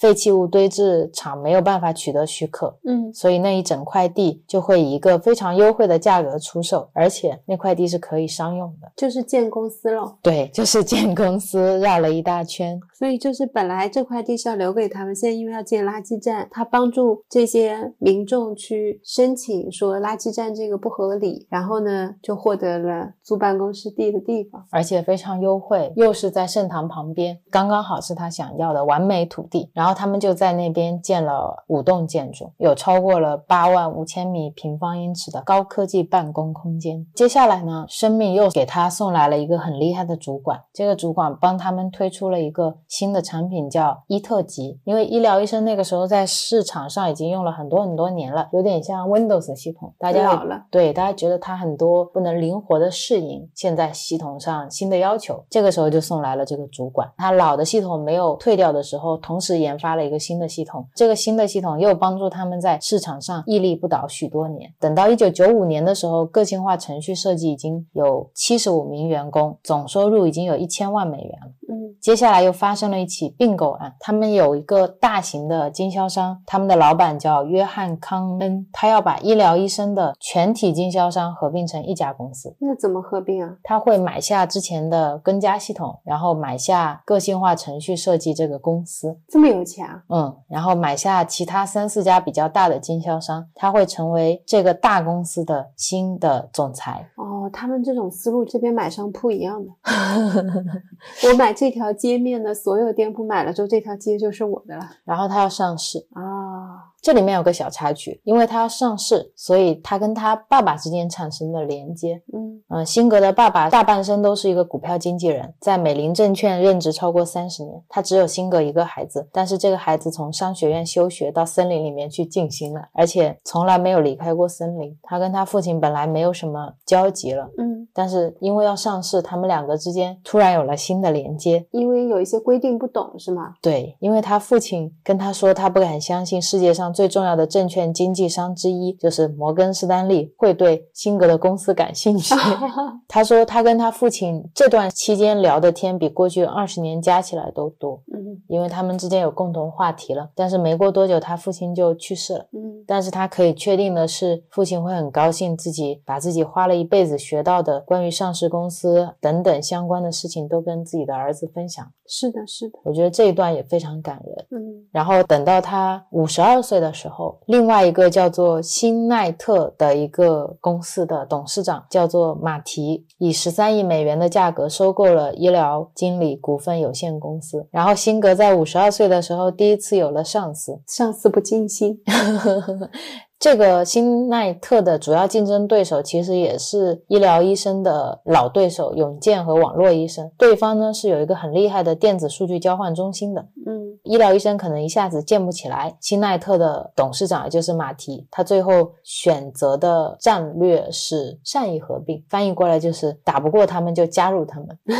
所以他就不停的在经历这种收购、被收购、收购、被收购的这样的一个状态。嗯二零零零年情人节的时候，医疗公司的估值有三十五亿美元，跟他的对手进行了合并。华尔街就把这次合并称为两大巨头的合并，所有媒体都报道这件事情，然后就把医疗医生的股价推向了每股八十六美元，是它的高峰。他们三年前刚上市的时候，每股只有十六美元、十七美元的样子嘛。但是他们没想到的是，他们合并的那个网络医生那个公司，其实他们是一个典型的网络公司。那时候网络泡沫正在爆破，它的股股价呢，曾经是超过一百美元，等到他们完成交易的时候，降到了十七点五美元。并且一直持续下滑，所以他们的公司的业绩就被拉垮了，然后要开始裁员和整理。但是医疗经理团队因为业绩太好了，里面没有一个人被裁，但是他合并的其他公司裁了很多人。接下来的几年里面呢，他们就相当于一直在冲高峰。他们那时候已经有两千三百多名员工，人年收入已经超过三亿美元了，放到现在也是一个比较大的规模。是的，这就是他的人生巅峰了。大家注意啊，两千三百多。名员工果然上市了以后，员工就是不可避免会变多，钱现金流多了，自然做大了。人生巅峰在这里啊，然后呢？然后就要出事了啊！事业的转折点要出来了，就是你一直臣服于生命，生命也会给你使个绊子，但也只有你觉得它是绊子才会是绊子。接下来给大家讲完这个转折点就结束了，大家并没有很期待结束，只是我在打哈欠，你就是大家。好的，两千零三年九月三日星期三，又是平平无奇的一天。辛格在回来的路上接到了一个电话，他那边的员工跟他说，联邦调查局在这里，差不多有十二到十五名的探员加上警局的人，他们已经接管了整个厂房，切断了所有电话线路，关闭了整个电脑系统。这是一次全面的突击搜查，直升机在他们头顶上飞来飞去，而且这些探员都配枪，他们有搜索票，你赶紧回来。他当时听到这些话已经懵了，嗯。不知道会发生什么，后来才发现原来是他们当时招的一个管理层有问题。他们当时已经在调查这个事情了。管理层这个人叫芭比，嗯，然后这个芭比呢，他其实一直从收购的经销商那边收取回扣。他们公司调查这个事情的时候，发现牵涉的主管也不多。然后芭比呢，他们会建一些错综复杂的空壳公司，再用这些公司来收取回扣。他们对这件事情的调查都是公开的，但是他就不懂。为什么政府不跟那些负责调查的律师谈？嗯，为什么还要突袭我们这边？然后他又没能做些什么？因为那些警探现在也不能告诉他到底发生了什么。那是一个特别未知的状态。他又是负责人，所有的员工都很惊慌失措。他说那一天我在毫无作为的情况下过去了，然后面对生命将他。放到这样一个激烈的情境里面，他说他这一整天的时间都做一件事情，就是让自己努力保持完全自在，嗯，不去想为什么会发生这样的事情，或者会有什么样的后果，因为想也没有用。对，嗯，但这份保持还挺难的，在这么大的事情面前。对啊，他说他开始让自己去享受脑袋里面说话的这个过程，每次当他的心变得焦虑，他就让自己彻底放松。嗯，他说现在他还能做什么呢？除了臣服，没有什么事情。可以做。傍晚要离开的时候，他还去找了领头的探员，跟那个探员说，感谢他们表现出这么友好的态度。对辛格来说，他们只是一群尽力把工作做好的人，嗯，整件事情不是他们的错。好感人，他的心态特别好，像我们那天遇到市场监督局的人，对 我们是小小的一件事，对他是大大的一件事。他说那天太阳下山的时候，美国政府带走了一百二十万封电子邮件，一千五百。箱档案以及八十三万个电脑档案，就相当于他公司所有的资料都被端走了。公司也没有办法正常运行了，然后很快他们就慢慢知道是怎么一回事了。就是之前讲的那个巴比戴维兹，他就是幕后黑手，嗯，因为他知道自己被公司在查了，早晚公司就会查到他头上。当时他已经挪用公款差不多有六百万美元，他可能会因此坐牢坐很久。而且他利用自己跟会计部门一名女职员的婚外情，去窃取了很多的资料，然后还能够骗过一些公司的会。计部的审计员和一些主管，他就精心设计了一个骗局，来让自己避免这些惩罚。这个骗局呢，就是他跑到了一个联邦检察官办公室去告密。他告诉那个检察官说，他是一个上市公司的主管。他说这是一宗超大规模的会计欺诈案。他承认他和其他几个人在这个案子里面有收取回扣。如果政府可以跟他达成协议，他就准备好把他的整个管理团队里面跟这件事有关的人都供出来，不是。只有他吗？但是他靠跟政府达成协议，拖他们下水，来给自己洗脱罪名，减轻自己的罪行。而且他们也了解到，其实这件事情不在于芭比到底做了什么，而是芭比有能力找到办法，让每一个人为他做的事情背上法律责任。嗯，真的是让大家一起来淌这趟浑水。然后为了能够让公司和受到调查的主管可以隔离开来，辛格在两千零四年七。七月份卸下了部门执行长的位置，随着调查白热化，也离开了网络医生的董事会。他把这些都当成是臣服，嗯慢慢卸下了自己的责任。然后等他不断的被推进各种非常正面和非常负面的情况，他发现自己越来越能够处于非常清明和不受打扰的状态。嗯生命让他经历越来越多的挑战，但是他内在的能量好像就会越来越不受影响。他现在说了一句很得意的话，他说：“多年来刻意静心还是摆脱不掉的东西。现在都摆脱了。生命安排的种种情况和挑战正在将之连根拔除。嗯，所以就是这种激烈的状况下，反而更能让你高速成长。他说，生命每天都在塑造我，让我成为处理明天的任务必须要变成的那个人，而我要做的只是放手，不要抗拒这个过程。他很惊讶，在这么多年以后，他的内在状态竟然没有因为离开公司而受到影响。嗯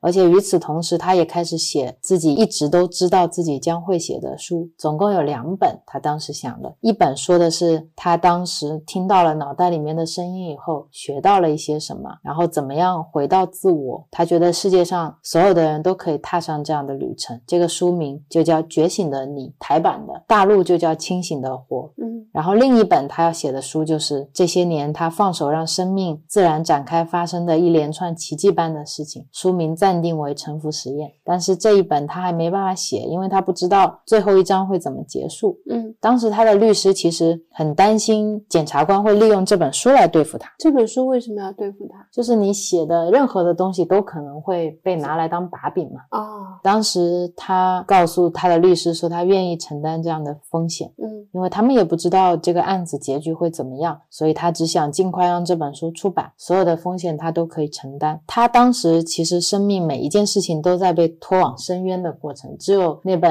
清醒的活》出版的非常顺利。那本书在二零零七年九月出版上市，他基本上避开了所有传统用来宣传的，比如说巡回签售会啊，所有的采访他都拒绝了，因为在打官司嘛。嗯但是结果还是非常可观。当时《觉醒的你》初刷数量本来足够支撑一年，结果三个月就卖完了。爆火。对，二零一二年十一月，这本书就登上了《纽约时报》的畅销榜第一名。嗯，当时沉浮实验也在同步写了，只是生命还没有还没有过完。对，还没有完全展开，后面这一段还没有结束。当时他也不知道这个官司会怎么样。等到二零零五年十一月，距离突击搜查事件整整两年的时候，检察官提出起诉了。他们把那些资料都搬回去嘛，就看了两年。也蛮辛苦的。然后检察官主张说，辛格为了符合华尔街的期待，允许了芭比做他不该做的事。然后一个月后，他们的律师就接到通知说，联邦警局已经发起了起诉书了，所以他就被捕了，连同医疗医生的其他九位主管，他们都接受到了传讯。从法律的角度上来看，这件事情会让他们都成为共犯。嗯，而且很搞笑的是，这个起诉书上芭比的名字都没有，为什么？可能达成协议了吧。哦，每一件芭比做错的事情，在陈述上都是写着是决策高层做了这些事。嗯，检察官他们会把芭比换掉。对把芭比做的事情当成是他是受人指使的，背后是因为你们有意在做这些事情，所以他们都面临共谋的罪名，最长可能会被判刑十五年。嗯当所有这些高管聚集在法庭外面的时候，辛格说，很多人都是多年后第一次见到面，因为很多他们都不在一起办公嘛。嗯他们当初联手打造了一家成功的企业，很多真正的友谊和同志的友情还是在那边在法庭门口的时候，一点都不像要被审判，大家充满了握手和拥抱的温馨的团聚画面。他们每个人心里都清楚自己没有做出那些被起诉的事情，心里是非常坦荡的嘛。只是现实很多时候很无奈。然后监狱也给他打电话了，说因为他的起诉嘛，这件事情没有解决之前，他没有办法再去监狱探访那些近亲的狱友。对那些收容的人了。他说他三十年来全心全意投入的此生做的最重要的事情之一，监狱的探访工作就这样结束了。他不知道这股黑暗的能量要经过多久，嗯但能做的就是不让它影响内在状态。然后警察拿了这些资料，这些资料慢慢会公开嘛。一开始警察是不让他们看的，但是时间到了以后，就会开始让他们也能看，然后有辩方律师开始为他们辩护嘛。要重新检视数百封电子邮件，重新检视六年间所有主管会议的记录，重新检是他多年来针对每晚带回家看的工作写下的回复。嗯他们觉得越深入研究这些资料，事实越明显，就是除了芭比和他的党羽以外，根本没有任何人做错任何事。但不幸的就是，你跟这个人在共事，总是会有一些间接证据，你是可以拿过来自由发挥，解释成你想要的意思的。嗯所以很多东西还说不好，而且当时已经很困难了，又出现了更困难的事情。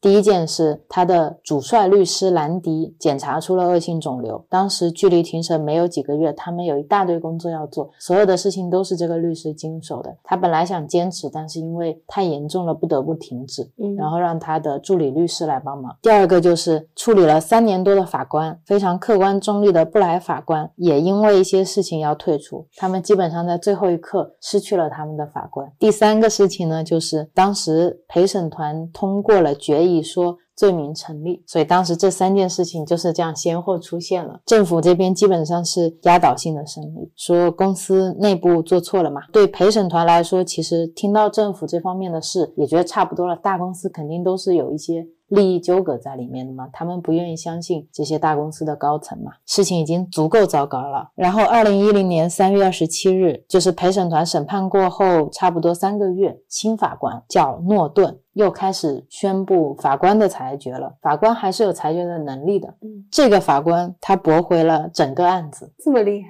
超级厉害，而且他的判决书觉得政府简直就是在浪费时间，啊！我感觉政府起诉是因为他们为了自己的浪费时间而浪费时间。对，就是你已经浪费了两三年，你查完什么都没有，我能就这么收口吗？是的，当时辛格也说他不知道法官原来可以搁置陪审团的裁决，嗯因为这个诺顿法官他相信审判的时候提出的证据分量不足以支持裁决，嗯，所以他觉得陪审团的决定也是可以被搁置的。我觉得这个还蛮神奇的。是的，这个法官还表示自己不仅有权利把裁决搁置在一旁，自己也有义务这么做。但是这个时间距离芭比开始去捅他们刀子已经过去了七年了。七年，已经过去七年了，这个事情的结局就是他们所有人获得了自由，然后也不会有任何的案底记录。就这样过去了。对他们就这样过去了七年，那他们有坐牢吗？没有，就是一直在打官司，一直在哦看资料，一直在起诉。就在处理这件事情。对，然后所有的媒体可能都会负面报道你，嗯然后你的公司股价会下跌，你的公司可能会停摆，做不了任何的事情。然后账户可能会被冻结。对，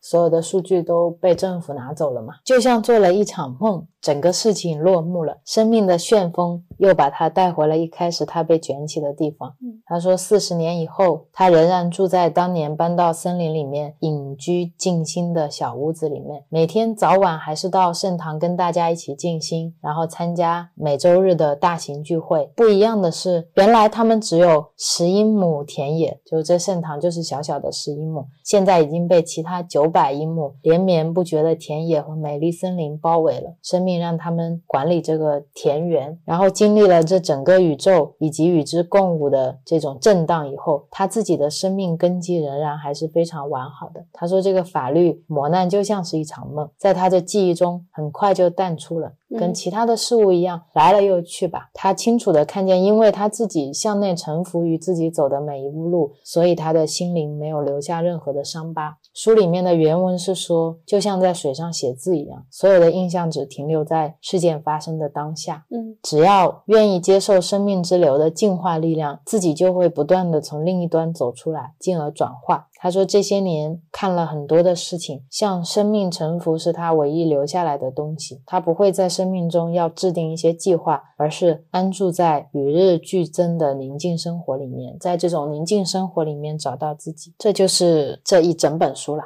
就是辛格经历了一整个坎坷的人生。就你刚才在念最后那些章节的时候，我脑海里面给辛格配上了一个电影的画面。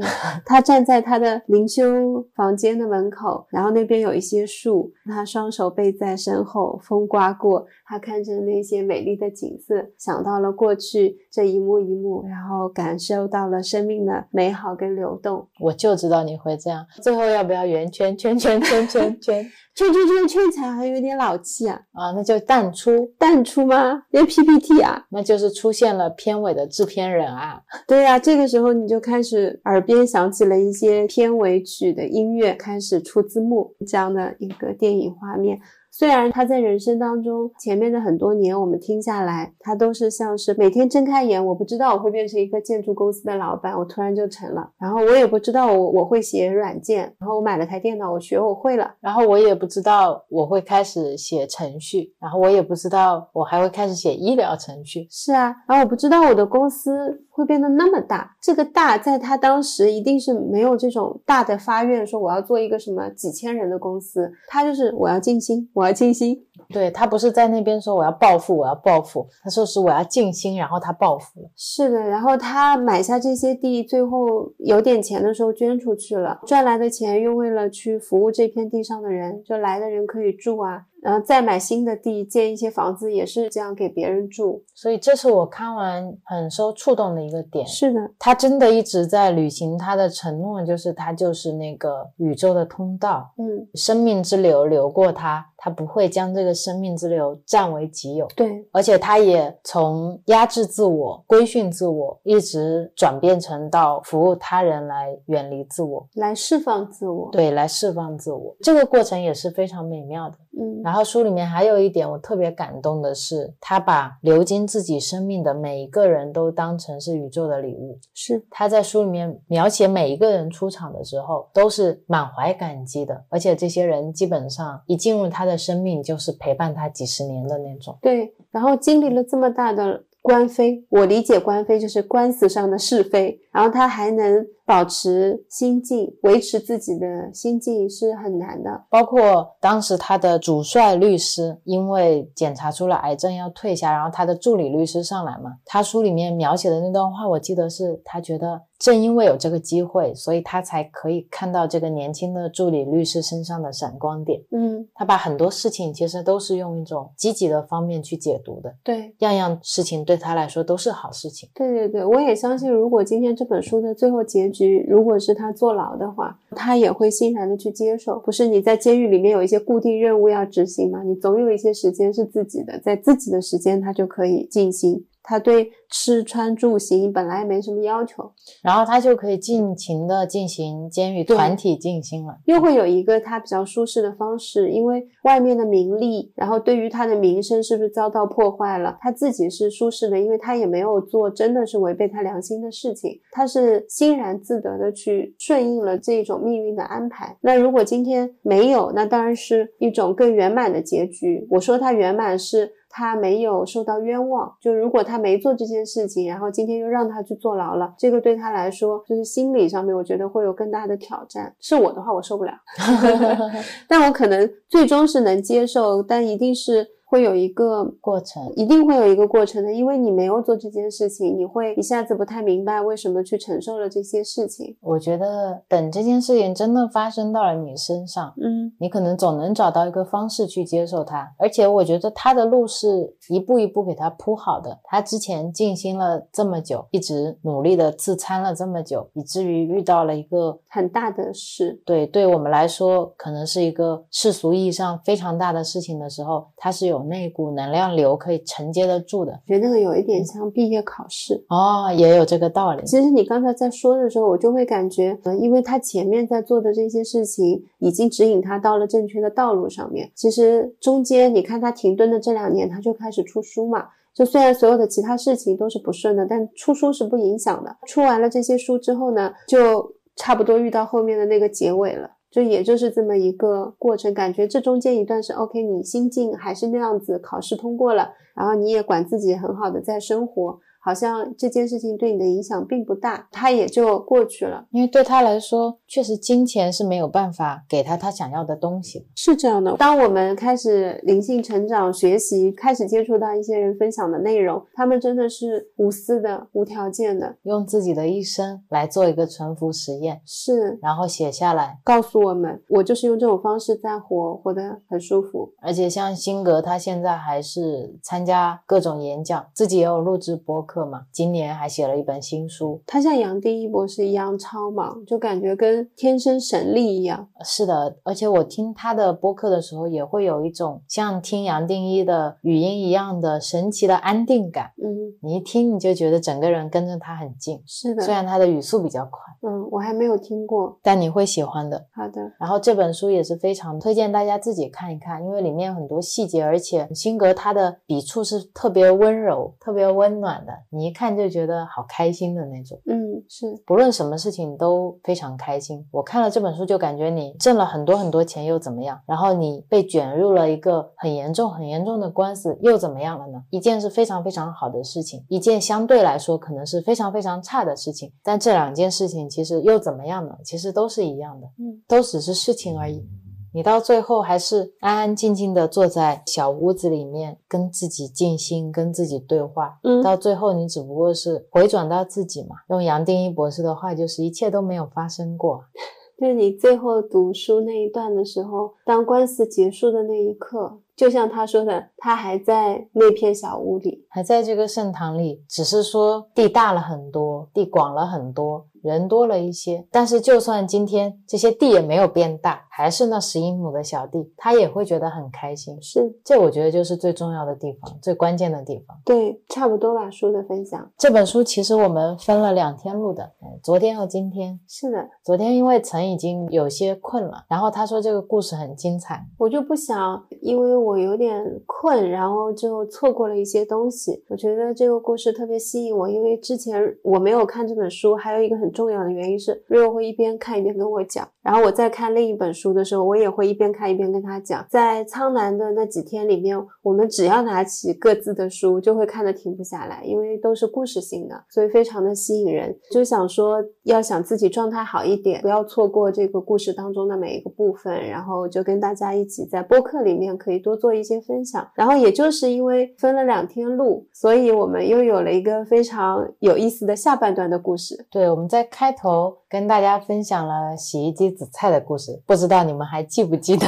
昨天晚上呢，我录完播客，我又去洗了一会儿洗衣机，然后我在一边洗的时候想到了播客里面我说的那一些话，我突然觉得。紫菜好像也没有那么难受了，洗了两次之后就让它放着了。本来我晚上想连夜再去看的，然后瑞欧说不要看了，看了又怎么样呢？我就想，哦，是昨天晚上洗衣机就那样，我也就放下了。然后我其实打开京东之后，突然没有想要再买一台洗衣机的欲望了。我就觉得紫菜好像也没有那么难受了，真不行我就还用这台洗衣机，都已经拆开来都洗过了嘛。购物车里面的那个洗衣机也不关心了，它到底有什么功能，我就关掉了京东睡觉了。然后今天天早上起床第一件事情，打开京东的时候，发现他给我推送了更便宜的洗衣机，就那个洗衣机从八百多块钱变成了五百多块钱，是一个其他的品牌。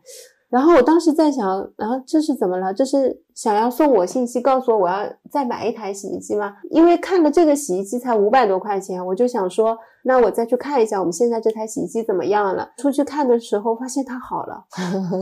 我就放了水搅发搅发了半天，里面都没有再出紫菜了，紫菜就这样消失了，unbelievable。哦，我跟 Rio 分享，我说其实我前面并没有真的放下紫菜这件事情。你说你只是放下了，如果真的有紫菜，大不了我们就是买一台新洗衣机。其实去买新洗衣机的初衷是你还是接受不了紫菜。是的，然后我还告诉自己说，我能接受紫菜，是因为这个洗衣机是可以换掉的。嗯，给自己做了一个备案。加了一台洗衣机在购物车，告诉自己事情再坏，你都可以有一台洗衣机兜底。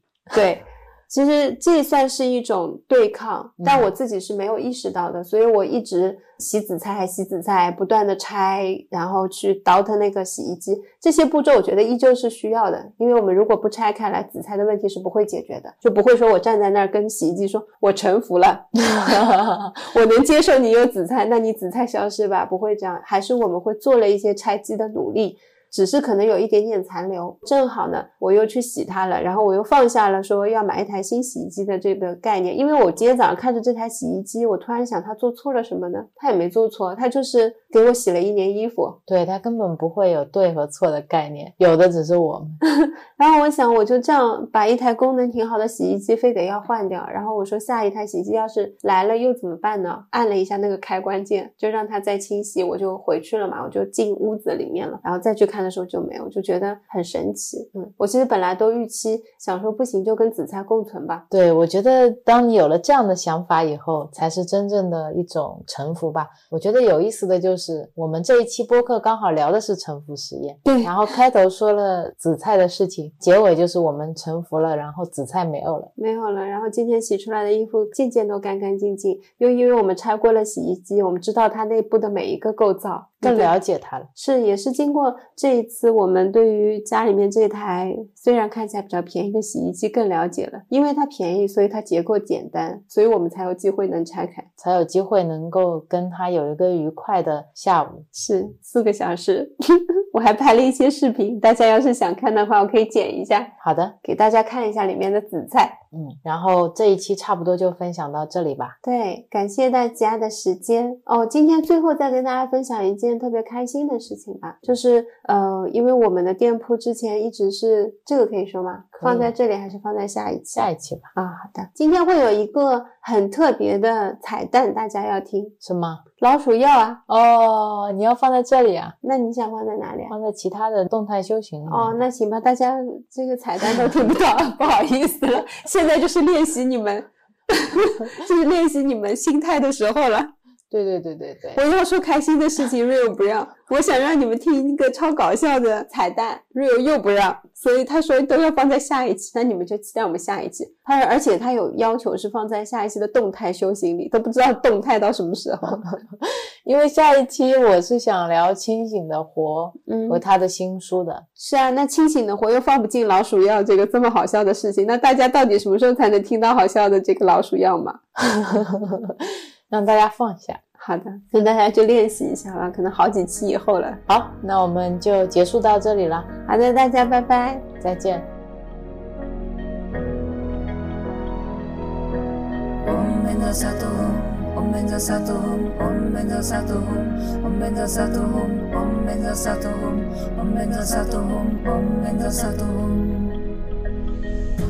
benza satu samaya manupalaya benza satu tenopa titaridro mebawa sutukayo mebawa sutukayo mebawa anurato mebawa sarva siri mebrayatsa sarwa karma sutsame sitam shiriya kuru hum ho bagawe sarwa tata gata benza mame benza benzi ma samaya satu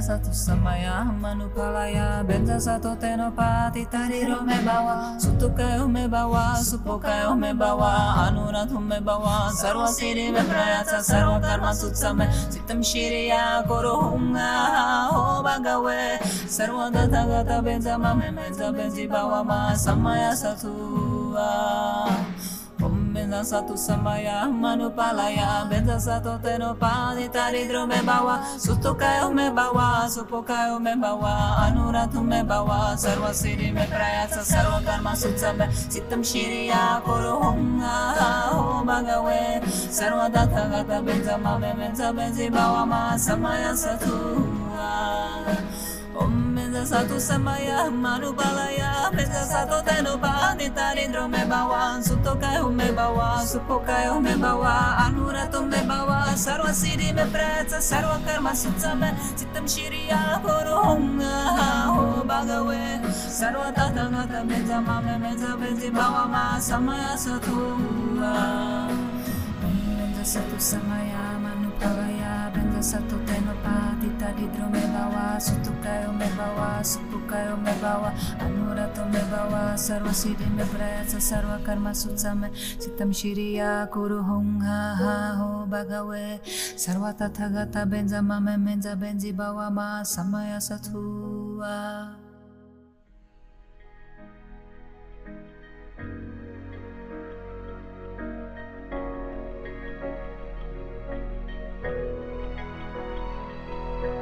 Omega satu Omega satu Omega satu Omega satu Omega satu Omega satu Omega satu Benza satu samaya manupalaya benza satu tenopa tita di drome bawa. Sutukayo me bawa sutukayo me bawa. Anuratu me bawa sarva siri me prayatsa sarva karma sutsame sitam shiriya guru hum ha ho bhagave sarva tata gata benza mame benza benzi bawa ma. Samaya satu benza satu samaya manupalaya benza satu tenopati tariro me bawa. Sutukayo me bawa supokayo me bawa. Anuradhu me bawa sarva siri me prayasa sarva karma sutsame. Chitam shiriya guru hunga ho bhagave sarva data gata benza mame benza benzi bawa ma samaya satu ah. Om benza satu samaya manupalaya benza satu tenopadi taridro me bawa sutukayo me bawa supokayo me bawa anuratu me bawa sarva siri me prayasa sarva karma sutsame chitam shiriya guru hunga ho bhagave sarva data gata benza mame benza benzi bawa ma samaya satu Om Satu samaya manu balaya Fresca sato teno pani tarindro me bawa Suto kayo me bawa Supo kayo me bawa Anura to me bawa Sarva siddhi me preca Sarva karma sutsa me Sittam shiriya korunga Ho bhagave Sarva tata gata me jama me me jabeti bhava ma Samaya sato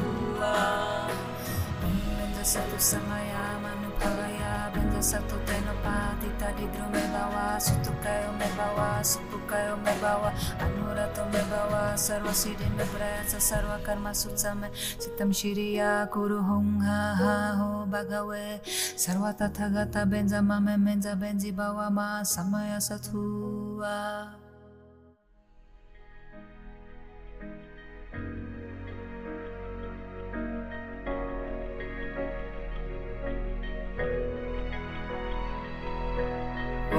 Satuhum, Om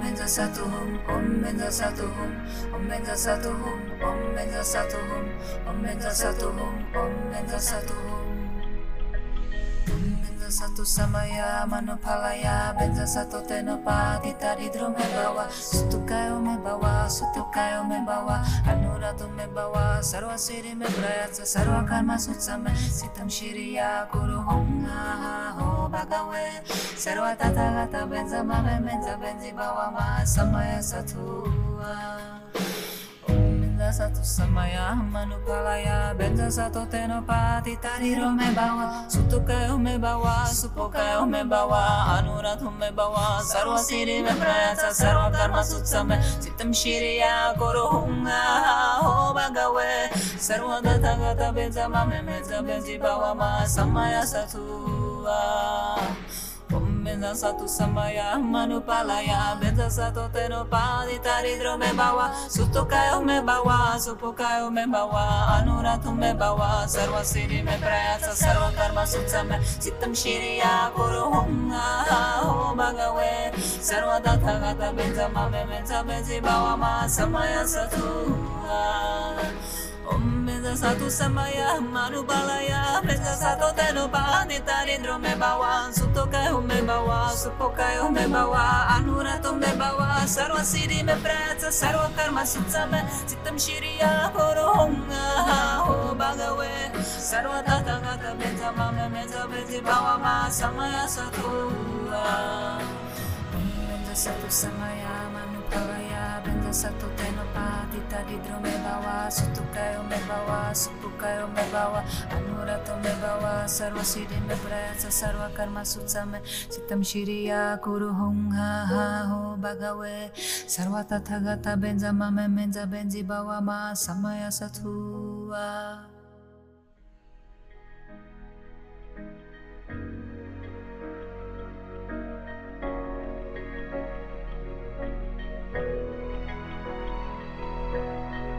Om Om Menda Satuhum, Om Menda Satuhum, Om Menda Satuhum, Om Menda Satuhum, Om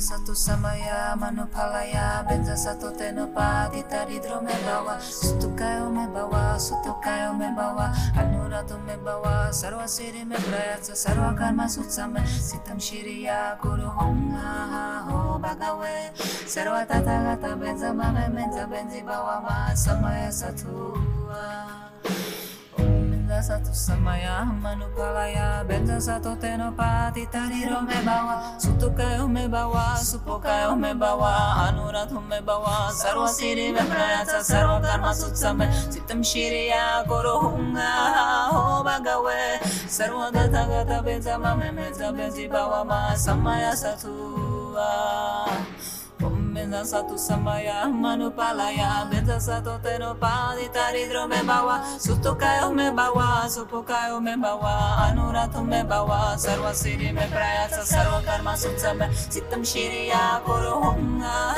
ho sarva data gata benza mame benza benzi bawa ma samaya satu Om dansa tu samaya manu balaya Pensa sato tenu pa nitaro me bawa. Sutokayo me bawa Supokayo me bawa. Anurato me bawa. Sarva siri me pratsa Sarva karma sutsame Chitam shiriya koro honga Ho bhagave. Sarva tata gata beta mame meta beti bawa ma samaya sato Pensa sato samaya ma Kawa benza benda satu tenapa di tadi drome bawa satu kayo me bawa suku kayo me bawa anura to karma sutsa me sitam kuru hunga ha ho bagawe sarwa tathagata benza mame menza benzi bawa ma samaya satua.